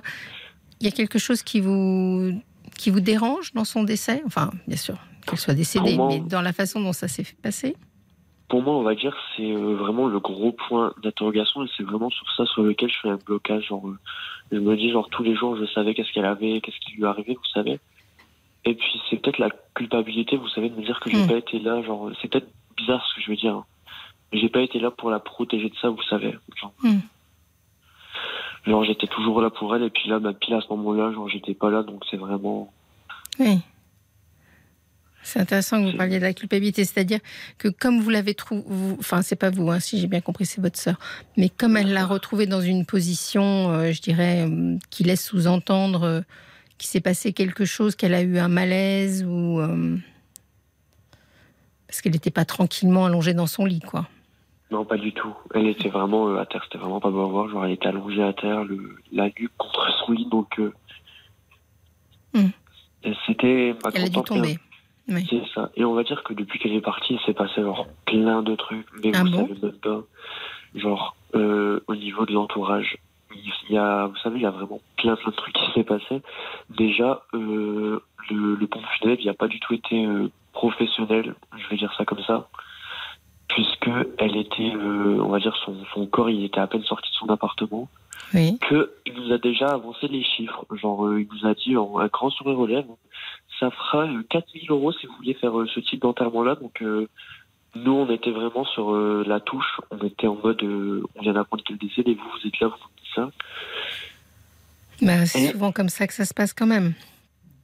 Ouais, mais je veux dire, pour moi, j'ai pas trouvé ça du tout professionnel. Je veux dire, genre, euh, on est chez elle, elle vient à peine de partir, on Oui. annonce ça avec un grand. Il n'y a pas été, euh, comment dire, il n'y a pas eu de compassion. Genre, Mm. euh, Oui. envers nous. Donc, bon, je trouve ça vraiment peu mauvais venant de sa part. C'est étonnant parce qu'en général, quand on entend des témoignages sur les pompes funèbres, c'est vraiment, euh, je dirais, un des organismes euh, où en général les gens se- ont tendance à dire que ça se passe, euh, enfin ça se passe bien. Je sais pas si ça se passe bien, mais Ah en bah tout cas, nous, nous ça n'a pas du tout été le cas. Donc Ouais. là, c'est vrai que partout, on va dire, je préviens un peu partout euh, autour de chez moi, genre n'allez surtout pas chez lui parce qu'il est pas du tout professionnel. Mhm. Et euh, ouais, je trouve ça vraiment mauvais. Genre, euh, je trouve pas ça du tout humain de nous annoncer Oui. ça comme ça, genre grand sourire relève et puis surtout que euh, le processus de l'enterrement il était assez compliqué puisqu'elle s'est retrouvée chez deux pompes funèbres différents. Enfin bref, c'était vraiment un casse-tête. Mhm. Et on nous a autorisé à aller la voir que la veille de euh, du départ au cimetière. Elle a été enterrée du mardi et on nous a autorisé à aller la voir que du lundi. Et quand vous, vous êtes allé la voir? On est allé la voir euh, du coup sur, dans- sur son lit de mort. Oui. Et puis, euh, comment dire, ils avaient, ils avaient, genre, ils avaient bâclé le travail. Le, le travail, il a été bâclé, il a mal été fait. Euh, elle était totalement dévisagée. Mhm. Genre, euh, il y avait la moitié de son œil droit qui s'ouvrait, la moitié de sa bouche qui s'ouvrait. Hmm. Donc, euh, Parce ouais. que, euh, bon, c'est un sujet un peu particulier de, de parler de la mort, enfin, ça fait partie aussi euh, de la vie. Vous savez que, en fonction de la, du temps qui s'est passé entre le moment où elle a été trouvée et le moment où elle est décédée, euh, certaines choses peuvent se figer et ne pas être obligatoirement faciles à, à gommer. Mhm.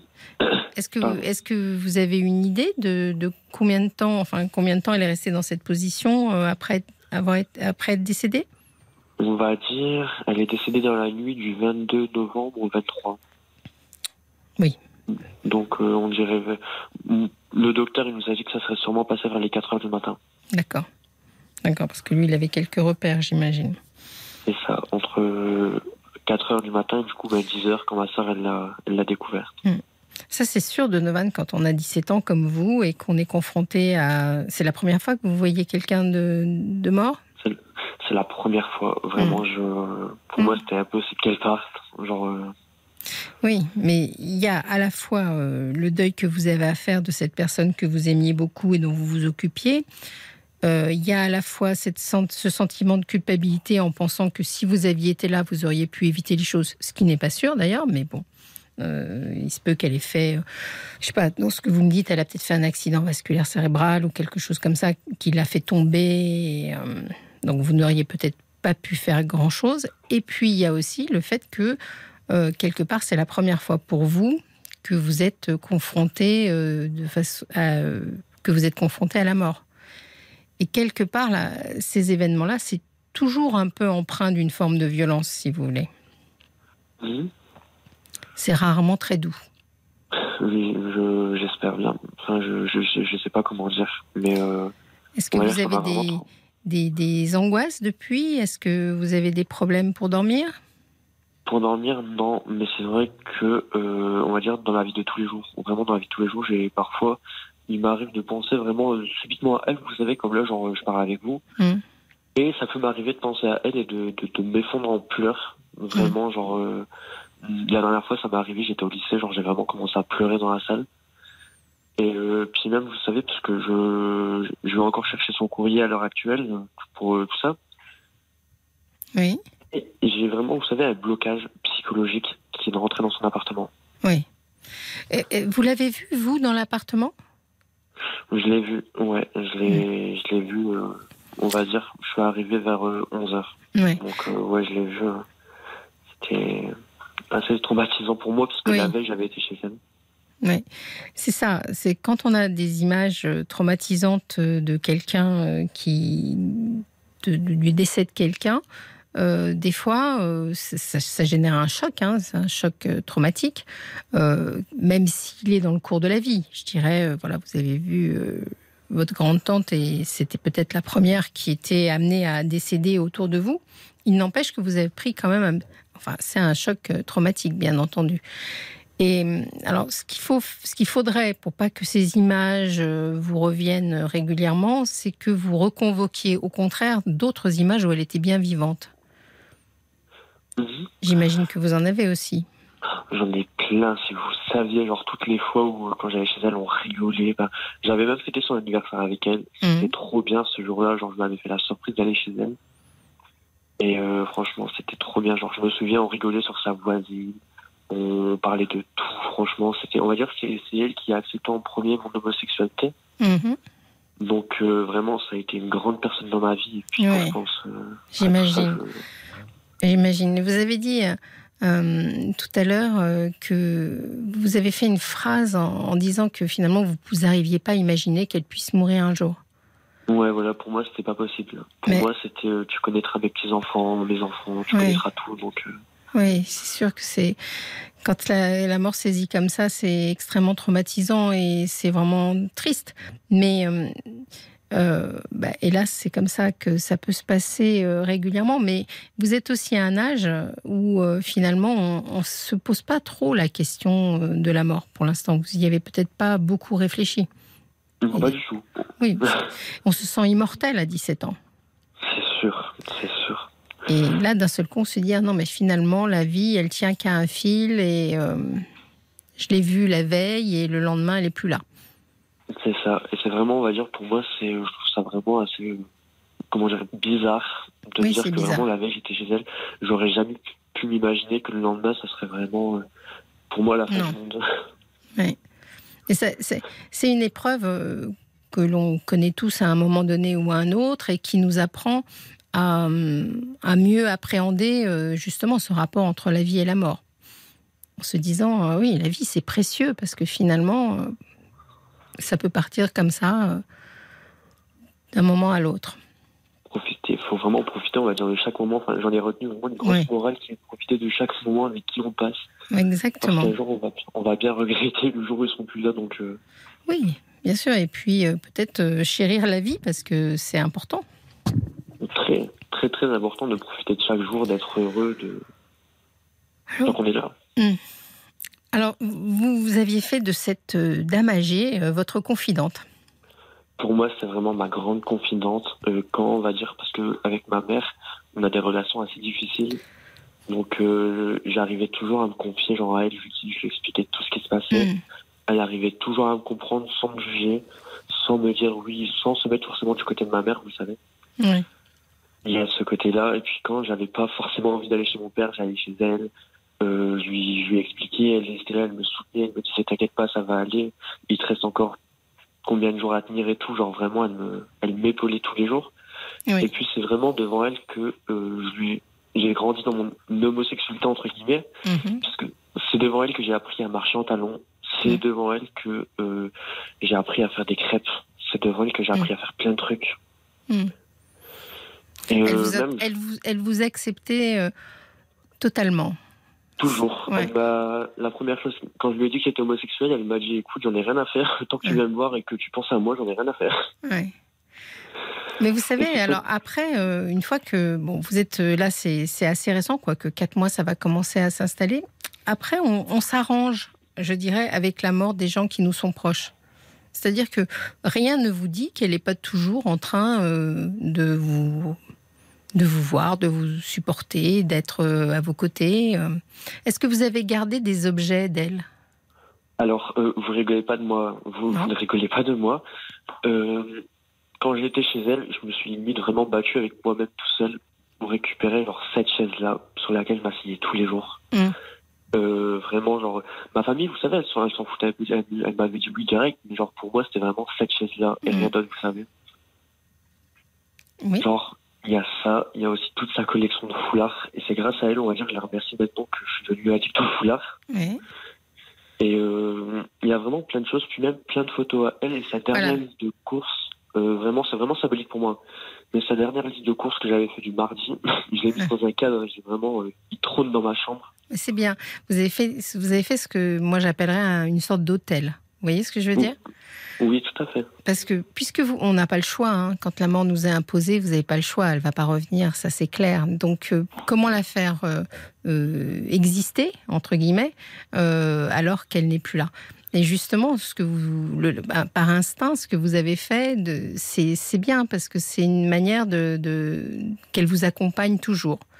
Toujours. C'est un accès à quelque chose d'un peu plus spirituel, disons. Où finalement, elle est toujours là, savez- vous inquiétez pas.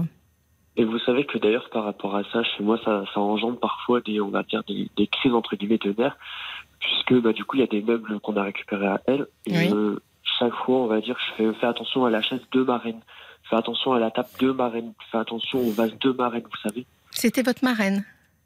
C'était ma grande tante, mais dans la famille, comme c'était la doyenne, Oui. on l'appelait tous marraine. D'accord. D'accord. Genre, c'était vraiment le nom que tout le monde lui avait donné. Et puis, Et- bah, parfois, Pardon. Et souvent, souvent je, je- je ne sais pas si j'ai raison, mais vous me parliez de ces foulards, vous me parliez de talons, vous me parliez de votre homosexualité, etc. Souvent, euh, dans, le, dans, le, dans le milieu homosexuel, on, on peut avoir des sortes d'icônes, je dirais. mhm. Et euh, je me demande si elle représentait pas un peu ça pour vous. Quel genre de femme elle était plus jeune? Pour moi, c'était vraiment la, la pin-up des années 50, vous savez, Mm. genre qui prenait soin d'elle, qui avait des jolis vêtements, qui, qui avait des beaux bijoux, vraiment, vous savez, quelqu'un qui prenait tout le temps soin d'elle. Et puis, euh, elle m'a appris aussi, elle m'avait donné des techniques de maquillage, tout ça, donc euh, c'est pour moi, c'est mon icône et tous les jours, j'en fais Hum. Mais tout ce qu'elle vous a donné, ça existe toujours. hein. toujours. Il faut pas vous inquiéter de ça. Ouais, J'espère, parce que franchement, je vous dis, genre, euh, tous les jours, même là, je sais que bah, récemment, j'ai vu sa voisine, sa, Oui. sa, sa fameuse voisine sur laquelle on blaguait sur son dos. Et puis, euh, je l'ai revue et elle a fait quelque chose de pas du tout sympathique euh, devant son, son appartement. Elle a mis, vous savez, de la poudre blanche. Ah. Pour éloigner, on va dire, les petites bêtes, puisque elle avait quelques petites bêtes chez elle. Et du coup, les, les bêtes, elles se sont euh, bah, échappées comme il n'y avait plus de lit. Elle s'est amusée à mettre de la poudre blanche et euh, bah, je me suis énervé. Je lui ai dit quand ma marraine, elle était là, je faisais pas ça. Et pourquoi maintenant enfin, Il y a ce truc-là que Ouais. je comprends pas. De pourquoi maintenant qu'elle est plus là, je me permets de faire ça, vous savez Oui, il y a quelque chose de vous, en tout cas, que j'entends, euh, qui a l'impression que depuis qu'elle est décédée, on ne la respecte pas. C'est ça. J'ai l'impression qu'on bafoue son image, que les gens ils la respectent pas, Ouais, que ça y est, ils se disent elle est plus là, maintenant on peut faire ça. Donc ouais. Je- J'entends ça dans, votre témoignage. Bon, il faut que vous fassiez votre chemin de deuil à vous. D'accord? Elle n'est plus là. Mais vous l'avez bien entamé, je trouve. Euh, C'est bien tout ce, tout ce petit mythe que vous mettez en place euh, autour d'elle. Et vous inquiétez pas, les gens qu'on a aimés, les gens qui nous ont, euh, qui nous ont fait du bien, qui nous ont accompagnés, ben finalement, ils nous accompagnent même après. Je crois qu'on a quelques témoignages, justement, questions. Exactement. Il y a l'ours Ouais. catalan qui, euh, qui vous écrit par mail sur parlons-nous@rtl.fr. D'ailleurs, vous pouvez écrire vous aussi. Le premier deuil est compliqué par nature, mais dans votre cas, Donovan, on sent que vous avez énormément d'amour euh, pour votre grande tante. Il semble que vous vous êtes très bien occupé d'elle, et c'est vrai que ça rend le deuil plus difficile. Le- L'ours catalan, lui, se souvient de son premier deuil. Après une longue maladie, ça a été difficile. J'y repense souvent. Ce que je peux vous dire, Donovan, euh, c'est de laisser euh, forcément le temps au temps.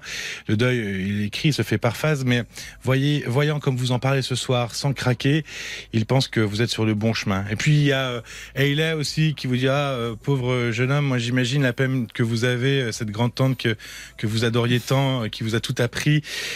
Elle vous propose de mettre une photo d'elle avec une bougie que vous allumeriez chaque soir en lui récitant une petite prière. Oui, oui, c'est ça. Chacun crée ses, les hôtels qu'il veut. Vous avez commencé. Bah, moi tout à fait, genre si bien le mur de ma chambre, il y a, il y a quasiment que il y a quasiment que des affaires dessus, donc euh, Alors, à la fois, moi je suis pour les hôtels et à la fois il faut pas cultiver non plus. Voilà. Euh, Ah. Au-delà de- d'un, vous voyez, vous pouvez pas en faire un mythe euh, au-delà de, de ce, que, ce qui est nécessaire. Elle est avec vous et il faut continuer à avancer dans la vie. Et vous rencontrerez d'autres figures comme ça. Vous inquiétez pas, Donovan. J'espère. Bon, merci pour votre témoignage. Bah, merci à vous Fabienne. À bientôt. Au revoir. Au revoir. Bonne soirée. Fabienne Kramer sur RTL. Parlons. Jusqu'à minuit 30 Parlons-nous. avec Fabienne Kramer sur RTL. 09 69 39 10 11. On attend vos témoignages. On est ensemble jusqu'à minuit 30 ce soir. On a eu Donovan, on a eu Antonio, on a eu Brian. C'était la soirée des hommes. Place aux femmes avec Diane. Bonsoir Diane. Euh, bonsoir. Ça fait du bien de temps en temps une femme. Merci beaucoup, c'est gentil. Alors racontez, racontez-moi ce que vous voulez nous exposer. Je Euh, vous de toute écoute. façon, je suis ravie de vous avoir en ligne. Moi aussi, Ça m'a fait énormément plaisir. c'est gentil. Oui, voilà. Et puis, vous avez une voix apaisante. Mais on, va, on essaye, on essaye. Ouais. Alors, euh, je vais commencer doucement, Oui. en fait. Je vous écoute. Euh, moi, mon souci, en fait, je suis euh, depuis euh, plus, plus de trois ans sombrée dans une dépression. Hum, Puis, j'arrive pas, j'arrive pas à m'en sortir. J'arrive. En fait, euh, euh, depuis le, le départ de mon mari, en fait, et on Mm. a rompu, il a dit comme quoi euh, bah, ça se passait très mal, en fait. Euh, même quand j'étais avec lui, j'étais un petit peu déprimée, bon, mais après, euh, on a décidé d'un commun accord qu'on fasse un break. Mhm. Et quand il est parti, euh, oui, il m'appelait tous les jours, euh, deux fois, trois fois dans la journée. Et puis après, ben, une année après, après ce break-là, il m'a dit, bon, on va rompre officiellement, on va divorcer. Mhm. Et, et là, en fait, euh, j'ai pas pu l'accepter, j'ai pas pu. euh, je me disais, en fait, le, le break, oui, euh, c'est pas une rupture officielle, ça va.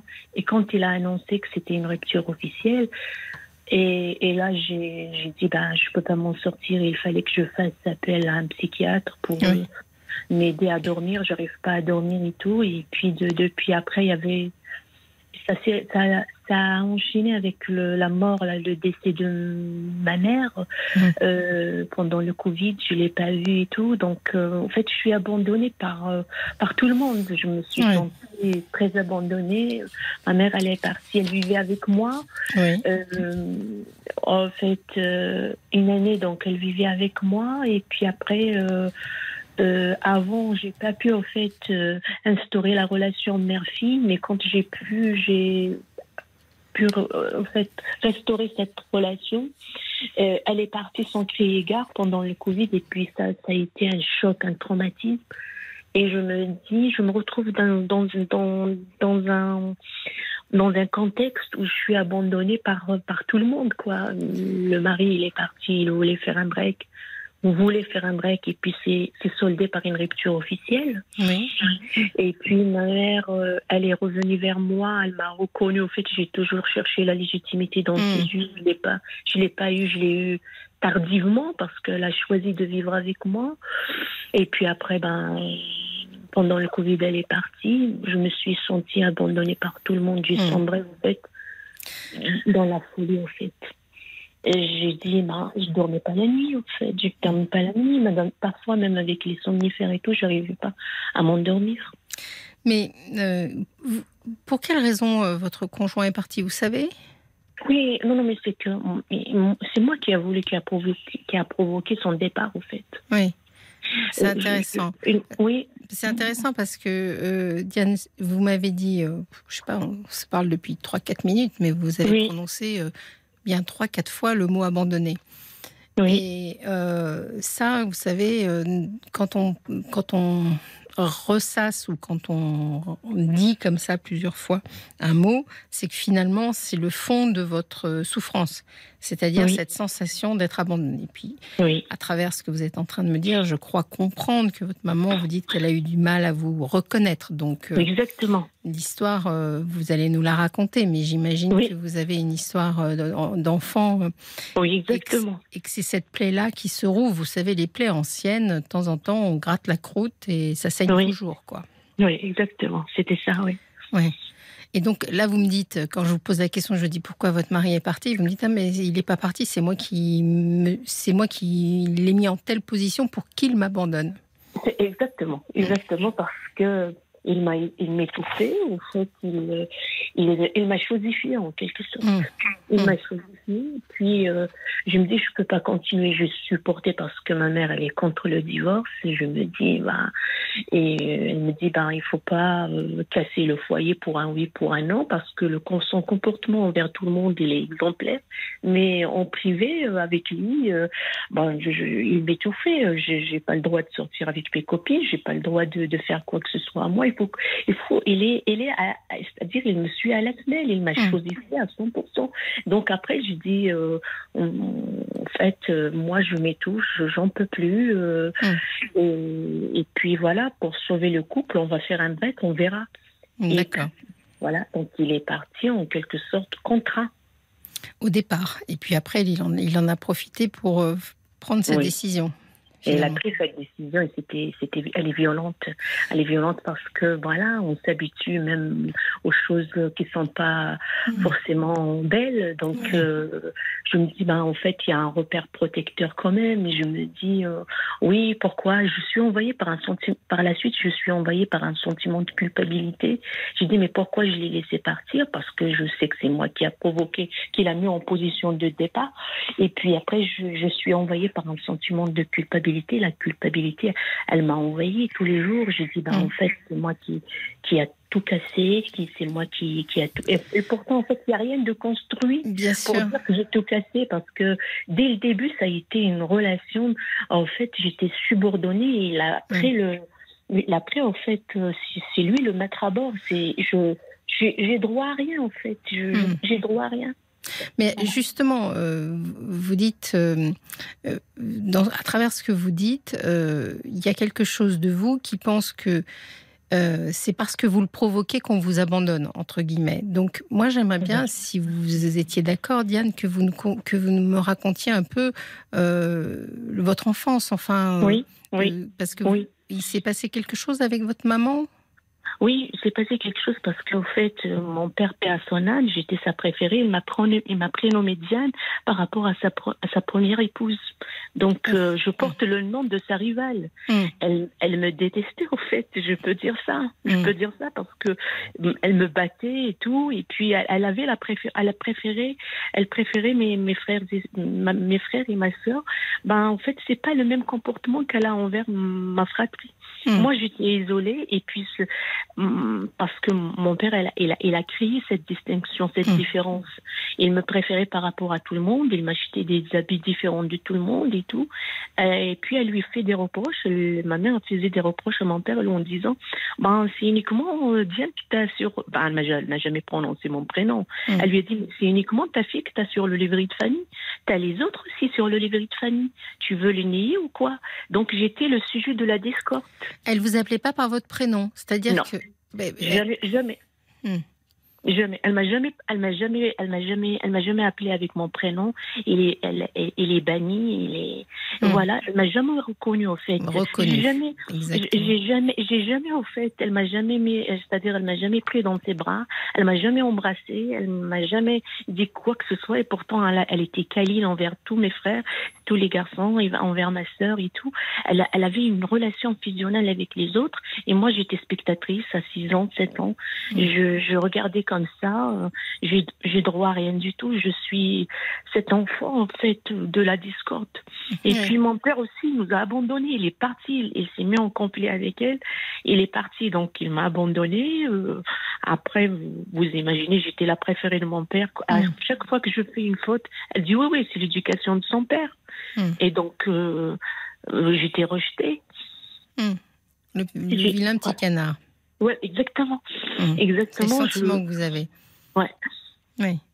Mais euh, ce qui est, ce qui est étrange, c'est que finalement, dans ce sentiment-là, euh, Ouais. vous avez tendance derrière à, à, à y croire, quoi.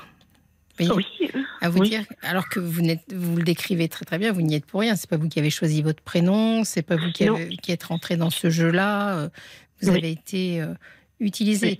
Vous aviez un terme comme ça quand vous parliez de votre ex-mari. Vous disiez que vous avez chosifié, mais Oui. finalement, euh, dans le conflit entre vos parents, vous étiez aussi chosifié. euh, oui.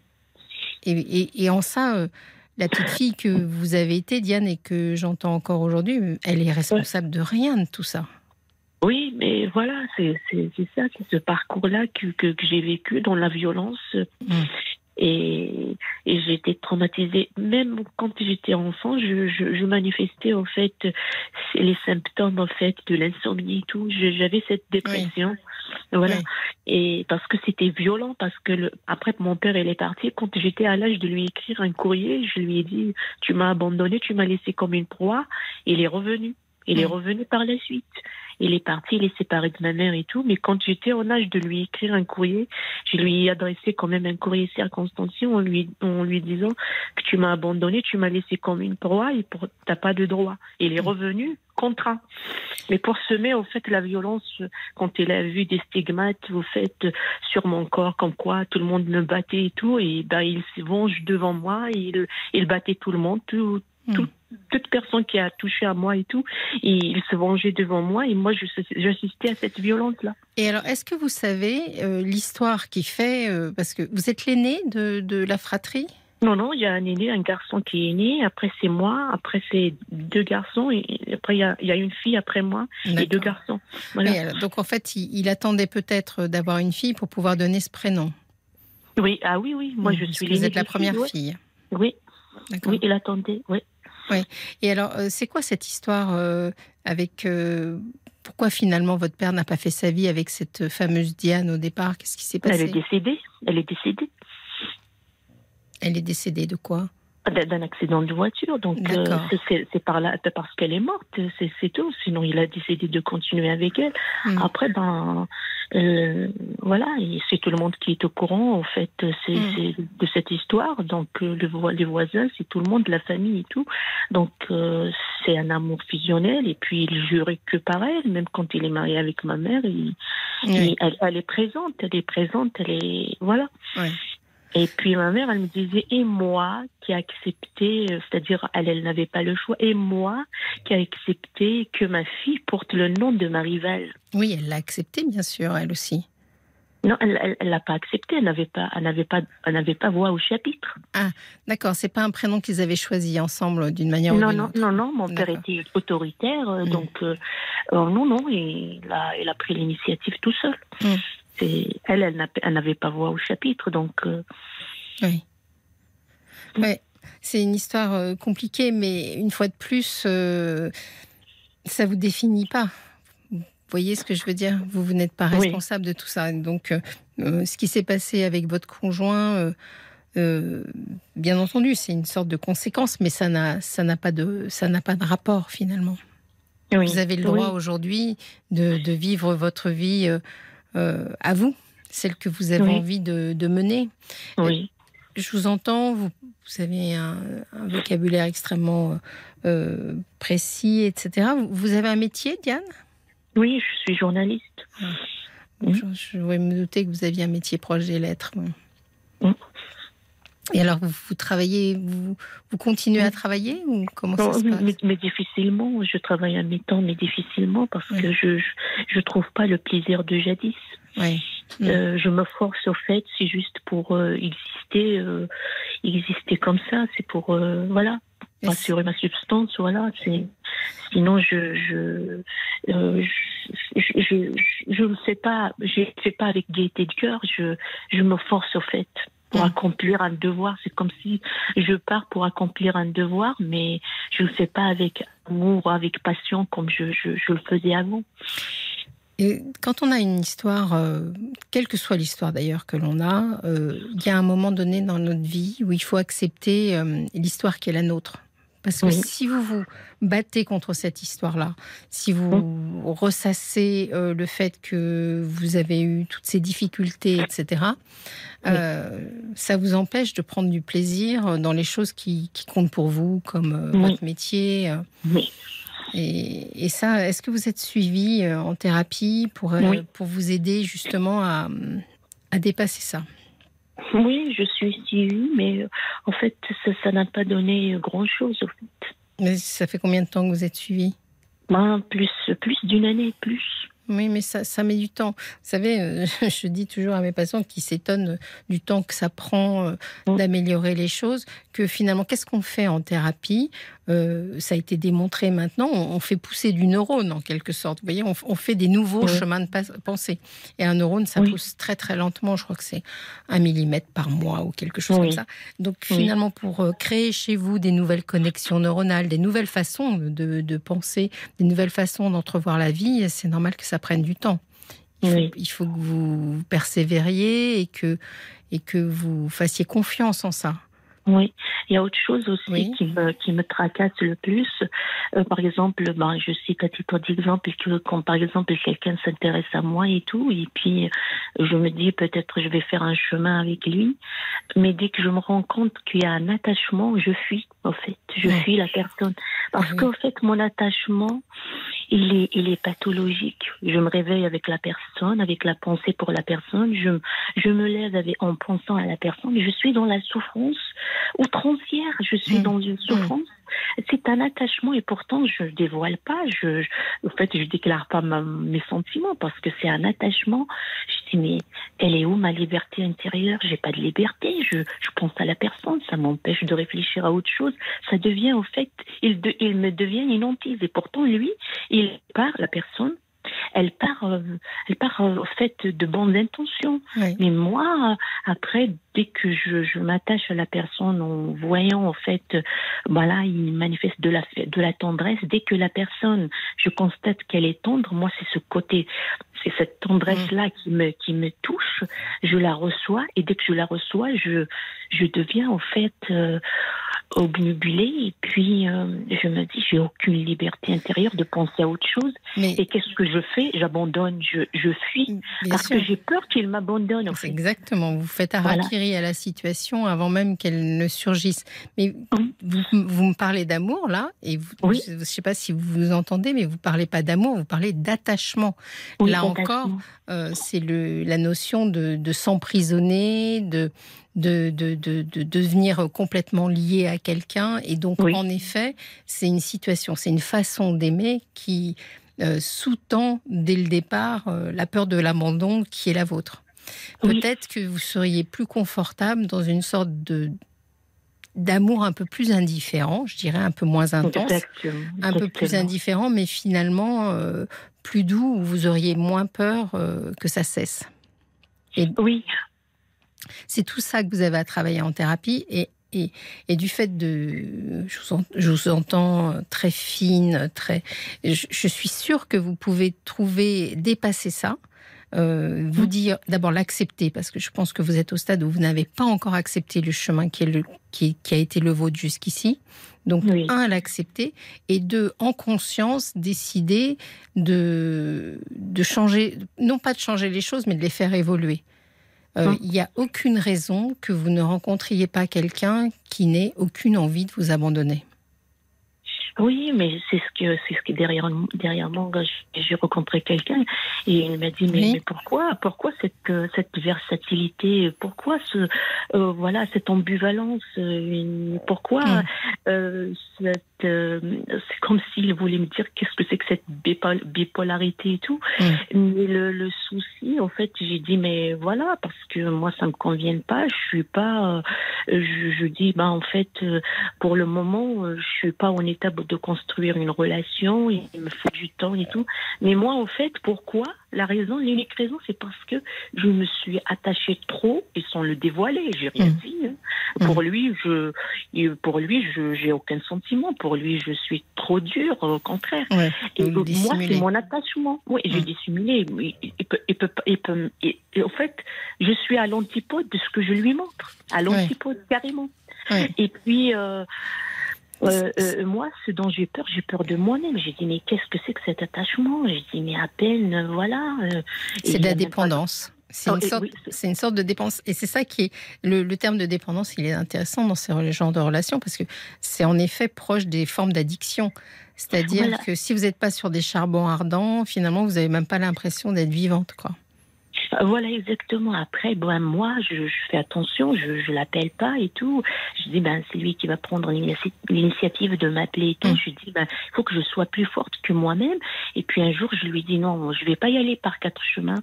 Non, non, moi, je veux pas rentrer dans cette relation. Ça m'intéresse pas. Euh, Il me dit, ben, moi, je suis là si, euh, si tu changes d'avis et tout. Il était attristé et tout. Mais, mais moi, en fait, ce qui me fait peur, j'ai dit, mais qu'est-ce que c'est que cet attachement pathologique? Mm. mais c'est quoi? Ma vie, en fait, c'est lui. Lui, euh, c'est. Euh, En fait, je me réveille, c'est lui. Je, je dors, c'est lui.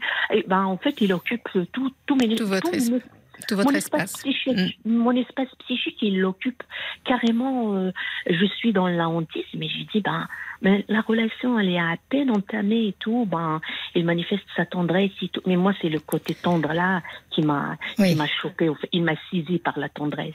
Oui. Il est tellement tendre, cette tendresse raffinée et tout. Il est tellement tendre. Il m'a saisi, il m'a chopé par ça. Mm. Et puis après, ben, moi, je suis euh, restée, euh, c'est comme euh, esclave à cette tendresse. C'est ça. dis, non, Vous, êtes tout- vous, vous employez tous les termes qui vont avec euh, la, dé- la dépendance, euh, l'esclavagisme, l'attachement, euh, Oui. l'obsession, euh, etc., etc. Alors, de temps en temps, euh, les gens qui ont cette nature-là ou qui ont ces, ces difficultés-là, finalement, quelque chose de plus léger, ça peut être euh, plus confortable. Alors, je voulais vous demander, euh, vous avez déjà été sans, sans amour, sans attache, je vais dire? Oui, moi je suis tout le temps sans attache et sans amour. Je suis tout le temps comme ça. hein. Euh, moi, Et est-ce que vous n'êtes pas mieux quand finalement il n'y a pas Oui. d'homme Ah oui, Ben ah oui. Mm. exactement. Ah oui, oui, je vaquais à mes occupations. Euh, Mm. Là, depuis que j'ai, en fait, on peut dire euh, la rupture. Depuis la, la Mm. rupture, je vaquais à mes occupations. Je, je faisais du sport et tout. Mais Ouais. avant, je m'enfermais à la maison. J'ai dit, mais Ouais. ben, mon monde euh, s'arrête à lui. Et puis, euh, quand j'ai vu ça, j'ai dit, non, non, non, mais il faut que je mette, je acte la rupture, qu'il m'appelle pas au téléphone, qu'il ne me fasse pas des messages de tendresse comme ça. Et puis, je, je me sens mieux le fait qu'il y a, que j'ai acté cette rupture. Mm. euh, Voilà. Vous avez toutes oui. les clés. hein. Quand je vous entends, vous me dites que finalement vous avez compris que vous étiez euh, accro puisqu'on on va filer la métaphore sur euh, la toxicomanie, vous êtes accro à la tendresse et que Oui. euh, derrière ça, ça vous rend dépendante, euh, esclave, euh, attachée et que voilà et que ça vous met sur des sur des montagnes russes qui sont d'un seul coup complètement inconfortables. Donc Ah oui. euh, je pense qu'un travail de thérapie vous permettra peut-être de pouvoir profiter de la tendresse sans en avoir les conséquences que vous avez à l'heure actuelle. Mais peut-être qu'en ce moment, vu la fragilité qui est la vôtre, euh, il faut fuir la tendresse. Ah oui, ju- justement, ce que je ce que j'avais fait, mais pas pas sans conséquence en fait, pas pas sans conséquence. Je- J'en ai souffert quand même malgré que ben, voilà, je dis ben c'est c'est c'est un lien platonique et tout, mais mais je me dis im- Imaginez s'il est transformé en un, en, un, en, un, en un lien concret et tout, ça serait, ça serait quoi encore? Déjà comme ça, je suis obnubilée, je, Mm. je suis, euh, je suis complètement dans l'obsession, quoi. Oui. Oui, j'entends, j'entends ça. Et euh, alors, et vous n'avez jamais eu dans, dans, vos, dans votre histoire une relation qui soit une sorte euh, plus proche d'une forme d'amitié, un peu plus détachée et Oui, Et avec conf- mon mari. avec votre mari. D'accord. Oui, avec, ah oui, quand je me suis mariée avec lui, c'est, au fait, je suis partie dans ce sens-là. Je dis, je vais me marier avec quelqu'un. En fait, c'est une amitié, euh, un, at- un attachement paisible. Faut pas qu'il y ait de. Je me suis dit que je veux pas parce que je vais, je, je vais le déranger. Au fait, Mm. si j'ai, cette passion envers lui et tout, je vais le déranger. Je vais être euh, tout le temps aux aguets. euh, en fait, euh, Mm. au moindre de ces mouvements, je, je, je vais, je vais avoir peur de l'abandon. Au fait. Bon, très bien, Diane. C'est vraiment super intéressant. Je pense que vous avez toutes les clés pour euh, avancer. Mais ça s'entend que vous êtes déjà en travail. Oui. Et je pense que vous pouvez vivre des choses complètement différentes. Il n'y a pas de souci là-dessus. Je- Vous m'entendez? Oui, bien sûr. Ouais, c'était très agréable de discuter avec vous. Merci beaucoup, c'est gentil. C'est vraiment pour très, très, très intéressant. Et n'hésitez pas à continuer à travailler. Vraiment, la thérapie, Oui. ça prend du temps et c'est pas Oui. un problème. Parce que derrière, euh, il y a des choses qui se passent quand même. Oui. Je vous souhaite une excellente soirée. Merci, merci Passez beaucoup. une très pour très bonne soirée, toujours à l'écoute euh, d'RTL. Merci beaucoup. Merci de- beaucoup pour tout ce que vous nous apportez et je vous embrasse pas. Moi aussi, je vous embrasse. Info. Jusqu'à minuit 30 Parlons-nous. avec Fabienne Kramer sur RTL. En effet, on est ensemble jusqu'à minuit 30. Euh, on a entendu les le témoignage à l'instant de Diane qui était très intéressant. Quelle idée quand même de donner le nom de son ex-compagne à son enfant. C'était vraiment euh, très surprenant. On se retrouve tout de suite. Starboy. Et elle connaît un retour au tout premier plan depuis que quelques mois, grâce à un succès sur TikTok. Vous avez peut-être vu ça. 22h, minuit 30 Parlons-nous. avec Fabienne Kramer sur RTL. C'est la dernière demi-heure que nous passons ensemble. On va recevoir tout de suite Hervé. Bonsoir Hervé. Bonsoir Fabienne. Bienvenue. Bienvenue, bah, vous aussi bienvenue chez oui, moi. c'est ça, merci, c'est gentil. Alors, racontez-moi ce que vous vouliez nous, de quoi vouliez-vous nous parler? Oh, de choses et d'autres. Oui. Euh, D'abord, je voudrais rendre hommage, enfin, de saluer une amie à moi qui m'écoute, la Isabelle. Très bien, C'est c'est une fait. personne bipolaire, mais très gentille, adorable. Euh, elle a plein de qualités, elle est très intelligente, elle est, elle est formidable. Ouais, c'est- Et, et je l'aime beaucoup, voilà. Voilà. On peut être bipolaire et très gentil. Vous avez Ah dit bah, c'est une, euh, une oui, personne bipolaire, sûr, mais Bien sûr, bien sûr. l'un n'empêche pas l'autre. Bah, moi, je veux parler aussi d'une maladie psychique que j'ai Oui, depuis, une que- quarantaine, depuis 40 ans, tout rond. oui. Et Vous avez quoi comme maladie psychique Schizophrénie, Hmm, la schizophrénie, d'accord. voilà. Comment vous pouvez Est-ce que vous avez le désir ou l'envie de nous raconter euh, comment comment ça a surgi pour que les gens comprennent quand vous- si je fais bien le calcul, vous deviez avoir une vingtaine d'années? J'avais 23 ans. ouais. Ouais. Comment Ouais. Qu'est-ce qui s'est passé à ce moment-là? Eh ben, j'occupais un travail et, et le soir, euh, je me,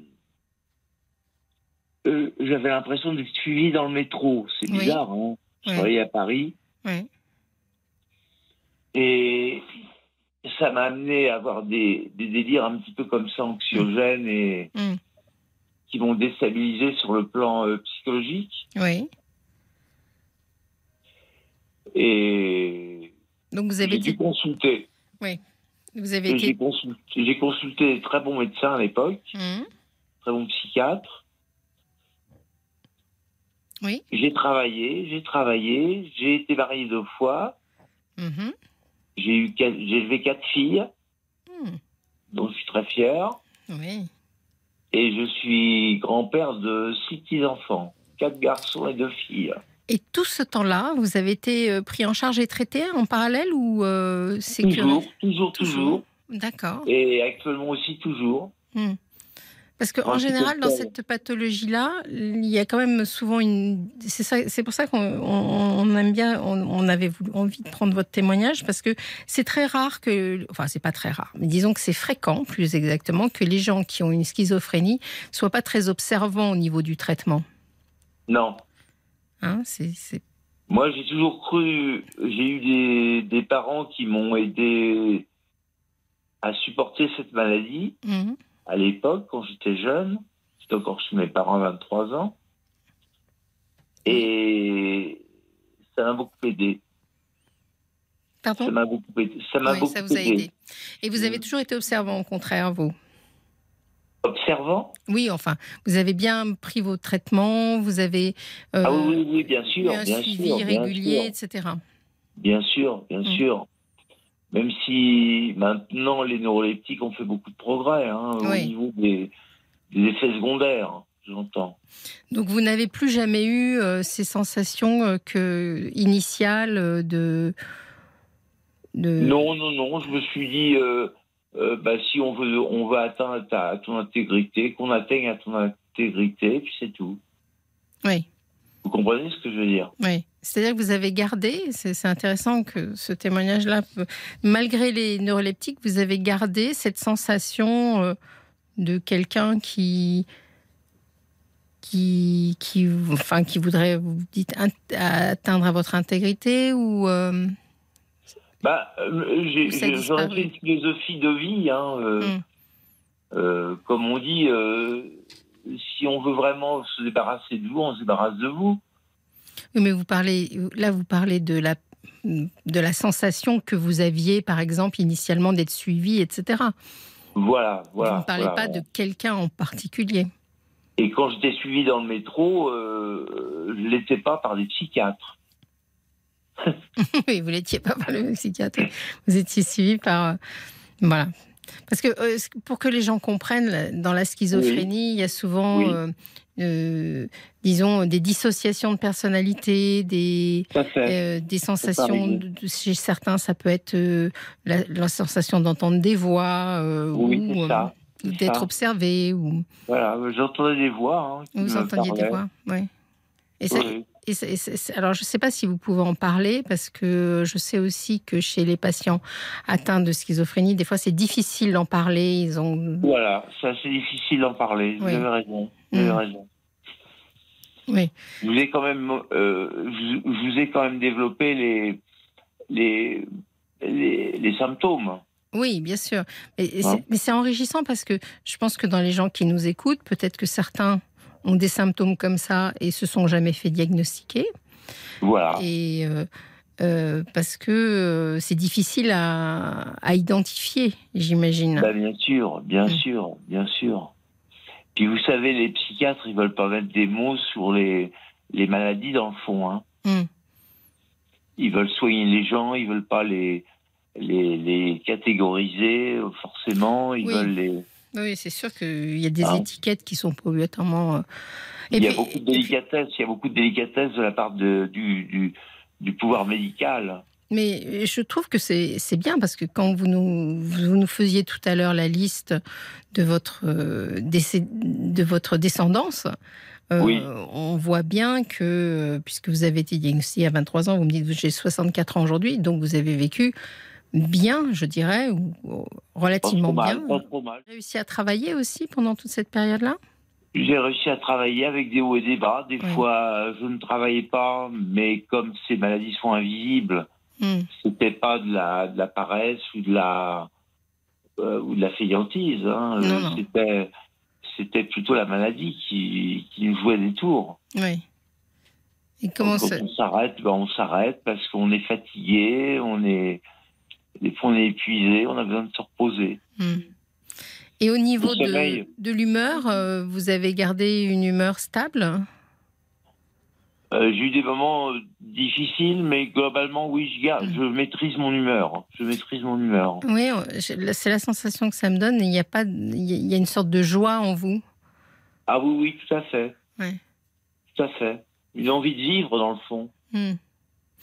Et Un plaisir de vivre, oui, même si je ne crains pas la mort. Bon, enfin, qui peut dire qu'il craint la mort ou qu'il ne la craint pas, mais écoutez, de toute façon, on passe tous par là, donc euh, de toute façon, euh, à un, moment, à, un moment, à un moment donné ou à un autre, on finira de ne par, pas la euh, craindre, bien savoir. sûr. Ouais. Ouais. D'accord. Et donc, Comme, on dit, comme disait Brassens, il disait mourir de mort lente, mou- mourir, euh, comment il disait ça il, il chantait ça, euh, mou- mourir, euh, mort d'accord, mais le plus tard possible. le plus tard possible. Oui, c'est tant qu'à faire. oui. Très bien. Et donc, vous me disiez que vous avez été, vous avez été marié deux fois, c'est ça? Voilà. D'accord. J'ai tenu 7 ans à chaque fois. Vous avez tenu 7 ans ou elles ont tenu 7 ans? Non, mais justement, Ah oui, j'allais oui, vous oui, dire comment, comment c'est. euh, C'est compliqué de vivre avec un, un schizophrène parce je que sais pas. Je sais j'en sais rien. Je, je- je- enfin, vous savez, c'est ça qui est. Nous, les psychanalystes, on pense que, bon, dans le meilleur des cas, euh, si on devait mettre une échelle de la normalité, on dirait que être, euh, être névrotique, euh, avoir des angoisses, c'est peut-être le, le minimum du prix à payer, justement, euh, face à cette euh, angoisse de mort qui nous assaille tous. Bah, bien, Donc, sûr, euh, bien sûr. Après, le curseur de la normalité, de la pathologie, euh, il est Mm. Il est particulier. Donc, euh, je ne sais pas si c'est difficile finalement de vivre avec euh, quelqu'un qui a une schizophrénie, qui le sait et qui se soigne. Vous voyez ce que je veux dire? C'est peut-être. Oui, oui, oui, absolument. Il y a peut-être de- des névroses euh, d'angoisse qui le savent pas et qui se soignent pas, qui sont beaucoup plus Oui, c'est ça, difficiles à vivre. C'est pas forcément les plus malades qui se soignent. Exactement. C'est Mhm. c'est- ça. Donc vous, vous étiez. euh, alors comment ça s'est passé justement vos histoires avec, enfin vos histoires? C'est un peu réducteur, mais euh, vos vies avec vos compagnes.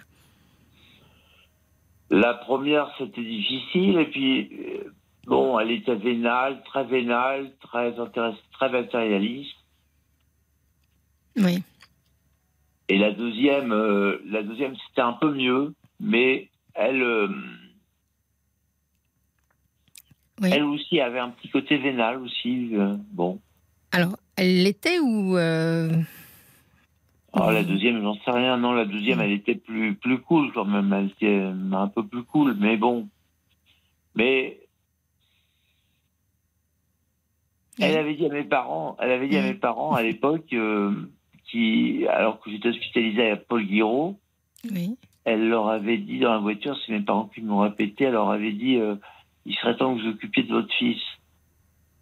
Ah bon? très gentil. Non, surtout vous avez l'air de dire que vos parents vous ont jamais laissé tomber euh, sur ce Oh sujet-là. non, oh non, oh non. Donc vous avez quand même été réhospitalisé au cours de ces 40 ans, Ah oui, oui, oui, oui. oui, plusieurs oui. fois. plusieurs fois, mais je l'ai été dans les dans les 30 premières années, en plus, pas au-delà. Oui. Et pourquoi? Parce que vous aviez des recrudescences. euh, Voilà, des décompensations, comme Des ils appellent ça. ouais. Et ça se manifestait comment? Oh bah rien, quand je me sentais pas bien, je prenais la voiture et puis j'allais me Ouais. j'allais à l'hôpital. Et il y a même une psychiatre qui m'avait dit à l'époque, un soir, qui m'avait dit comme ça, qui m'avait reçu, qui m'avait dit, tu sais, c'est pas l'hôtel. Elle s'était excusée de, de, de ses propos le Oui. lendemain quand elle a su que j'étais malade. Oui. Évidemment, euh, je m'exprime à peu près bien, pas trop mal, Oui. mais j'ai l'impression que je suis un VIP de la schizophrénie, vous comprenez? C'est un peu, euh, j'allais dire, c'est un peu le sentiment que vous me donnez, mais c'est très bien comme exemple parce que on, on a souvent, euh, les- on a tellement peur entre guillemets de la maladie mentale qu'on a oui. l'impression que c'est invivable et que Mm. on peut pas mener une vie euh, normale. en-. Ce qui n'est pas le cas. Ce qui n'est pas le cas. Non, ce qui n'est pas le cas. Mais justement, il y a aussi, c'est aussi ce sentiment-là, c'est quand même aussi lié. Enfin, je pense à la psychiatre qui vous a dit c'est pas l'hôtel ici, au fait que tout le monde n'est pas dans, tout le monde n'a pas la conscience que vous avez ou l'acceptation, parce que finalement, tout à l'heure vous me disiez que vos parents vous avez beaucoup accompagné, ça vous a peut-être euh, aidé à accepter. Beaucoup. D'avoir cette maladie. Beaucoup. Et est-ce que vous avez alors euh, moi, je, suis curieuse, hein, c'est ma nature. Donc, euh, j'aurais, je, dis, tiens, j'en tiens qui veut bien me raconter un peu comment ça se passe de l'intérieur, ça m'intéresse. Euh, est-ce que vous pensez qu'il y a une raison à votre euh, maladie mentale? Ou est-ce que ça vous est tombé dessus par hasard? dans quel, sens, une raison? Ben, euh, Ça pourrait être, euh, vous voyez, vous pourriez me dire, je ne sais pas, j'habitais à côté de champs où il y avait des pesticides, ou alors j'avais des parents qui étaient comme ci, comme ça. Est-ce que vous pensez qu'il y a quelque chose qui l'a déclenché, ou est-ce que c'est le fait, voilà, c'est une sorte de loterie je crois, je crois que été malade dès l'âge de 15 ans. Oui. Oui. C'est-à-dire, vous pensez que vous aviez déjà des signes vers l'âge de 15 ans? Vers l'âge de 15 ans. Mais finalement, c'est une sorte de loterie, c'est-à-dire c'est tombé sur vous, ça aurait pu tomber sur le voisin. Sans doute, sans doute, mais je préfère l'avoir sur moi parce que j'arrive à la maîtriser, alors que si elle est tombée sur la tête du voisin, il l'aurait peut-être pas aussi bien maîtrisée que moi. Hmm. Sans aucune prétention, d'ailleurs, je me prends au sérieux hein, quand je dis ça. Oui, oui. Pas de la vantardise ou de la ou de la ou de la mythomanie, mais hmm. c'est vrai Finalement, vous avez réussi euh, relativement bien à gommer les conséquences sur votre entourage de votre pathologie. Voilà, c'est ça. Les limiter. Vos filles, comment elles sont par rapport à vous elles sont, elles sont mignonnes. Mhm. Mignonnes avec moi, oui, c'est pas de souci. Parce que si j'ai bien compris, la, plupart de vos filles vous ont toujours connu euh, malade finalement. Ah bah oui, c'est ça. Mm. J'en ai, oui, oui, mais elles ont, elles ont réussi leur vie et puis. Oui. je suis très fier de, mes petits-enfants, tout ça. Et, vous avez toujours une vie de famille euh, Vous les voyez régulièrement vous, vous vivez comment, là, aujourd'hui, maintenant? Je vis tout seul dans une maison euh, à côté de la maison de mes parents. D'accord. Et ils sont vieux, mes parents, je m'occupe d'eux, voilà. Mm. Voilà. Tant bien que je puisse m'occuper d'eux. Ils ont 93 et 89 ans. Mm. Oui. Ouais. Et alors, est-ce que vous diriez ils ont encore tête. J'ai une question à vous poser, euh, toujours ma curiosité, Hervé. Est-ce qu'on est peut être euh, schizophrène et heureux? Non, vous savez, le bonheur, hein, le bonheur, mm. euh, pour être heureux, faut s'y trouver, comme disait un vieux sage. Oui.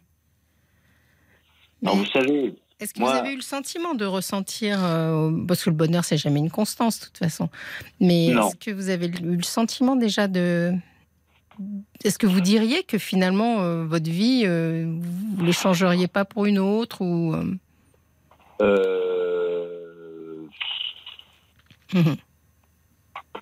C'est lourd à porter non, quand même. Non, non, non, parce que j'ai pas de. Je suis pas jaloux des autres. Et j'ai pas le sentiment de jalousie. Alors, euh, je pourrais vous dire que ça me suffit, voilà, je suis bien, enfin, je suis bien. Il faut être mieux aussi, hein, il faut être oui. à Bora ou. Oui, parce que c'est ça que j'entends dans ce que vous dites, c'est que finalement, malgré tout, cette maladie-là, elle vous a peut-être un peu entravé dans la vie. Ben, beaucoup entravé. Oui, c'est ça. Beaucoup, beaucoup, beaucoup, Elle vous a empêché. Alors, qu'est-ce qu'elle a empêché? Plein de choses, plein de choses. Oui. Plein de choses. Des, des... Elle, elle, a empêché ma réussite euh, professionnelle euh, complète parce que moi, euh, j'ai toujours assumé ma maladie. Oui. Dans le milieu professionnel, il ne faut pas en parler. Moi, je, je l'ai toujours revendiqué mm. pour, pour, justifier justement mes, mes absences au travail. Oui. Et voilà. Et donc, je m'en suis jamais caché. Les gens qui ont un problème cardiaque, ils, ne ils cachent pas qu'ils ont un problème cardiaque. C'est ça. Envie de le dire aux autres, j'en sais rien, mais euh, c'est pareil. Hein, c'est là, ça se passe dans la tête, c'est invisible. Euh, J'étais assez brillant quand j'avais 20 ans. Maintenant, je suis moins. Et et puis bon bah voilà. Et puis et puis euh, que vous dire. Oui. quand, quand on quand on n'est que ce qu'on est, euh, bah, on s'affirme, on se avec ses défauts, avec ses qualités, Hmm. avec ses, ses angoisses, avec ses bonheurs, avec ses joies, avec ses peines. Mais c'est très bien que vous, en fin de compte, que vous rendiez accessible. euh, Vous avez fait une comparaison avec les problèmes de cœur, etc. Il y a tellement de tabous encore aujourd'hui sur la maladie Ouais. mentale. C'est tellement euh, mal vécu, souvent Ouais, vécu dans un cadre un peu honteux, enfin entre guillemets honteux. J'espère que c'est pas votre oui, cas, mais oui, oui, oui, oui, oui. c'est très bien que vous en parliez comme ça. Je trouve ça intéressant euh, de qu'on s'aperçoive que finalement, voilà, on peut, on peut passer une grande partie de sa vie avec une maladie mentale qui nécessite un traitement lourd. Euh, C'est peut-être là d'ailleurs, hein, c'est peut-être ça plutôt qui vous a entravé euh, les conséquences Bien du sûr. traitement que de la maladie, hein, Bien sûr, bien sûr, Mm. bien sûr. parce que même on si est- ça s'est amélioré, On euh, est à même, on est à même de se faire, euh, de, enfin, on vous fait des réflexions des fois qui sont pas très fines, très intelligentes. qu'est-ce que vous avez entendu comme réflexion? Qu'est-ce qui a été blessant? Taré, euh, taré, euh, Mm. fou, euh, un tas de trucs, un tas de choses. Est-ce que vous considérez, rapport- est-ce que justement, est-ce que vous, est-ce que vous vous, vous considérez comme fou ou taré? Enfin, je, vous Non, personnellement, je suis ni taré ni fou, pas plus que les autres. pas plus que les autres, oui. Non, pas moins, mais pas plus. C'est Lacan qui dit euh, ne deviens pas fou qui veut. Hein. Ah non, non, absolument. C'est joli, joliment dit. Mais euh, oui, oui, vous n'avez pas ce sentiment-là. C'est bien. C'est vraiment Non, très intéressant. Et, et vous avez toujours le même psychiatre? Vous êtes toujours suivi par le même service? Est-ce que Euh, bah, j'ai fait plein de psychiatres, j'en ai fait plein. Hein. ouais, Mm, mm. c'est un métier compliqué, un en- psychiatre. Je suis suivi en, en psychiatrie euh, sur Paris. Bon, j'ai un, j'ai ma psy qui m'a- m'appelle. Bah, il y a eu la Covid, tout ça, donc elle m'appelait en, en, par téléphone, par téléphone. Vous les voyez souvent? Bah, Elle m'appelle. euh, la dernière fois, j'ai voulu, j'ai failli, elle, a- dû croire que je n'avais pas, je devais pas être là. J'ai voulu passer mon doigt de la gauche vers la droite sur mon portable pour prendre sa communication. Hum Et elle a. Et j'ai pas pu répondre. Alors, euh, je m'en suis voulu. Et je vais reprendre rendez-vous auprès du CMP. Parce que vous avez une surveillance euh, un peu, euh, un peu serrée, c'est ça que vous les êtes en train de me dire? C'est que vous êtes censé oui, oui. répondre à votre psy, etc. Oui, oui, bien sûr, bien sûr. Parce qu'ils ils craignent quoi? Je crois qu'elle m'a fait comprendre que. Elle m'a fait comprendre que ne fallait pas que je reste tout seul, Oui, euh, que j'ai une vie sociale. oui. Pourtant, je suis à la retraite maintenant. Oui, mais enfin, on peut, on peut être à la retraite, avoir une vie sociale. vie sociale. Mm. Alors je lui ai dit, ben je, je, je, je vais m'aller dans les expositions de peinture, par exemple. Oui, Ma mère m'a beaucoup emmené dans les expositions de peinture étant jeune.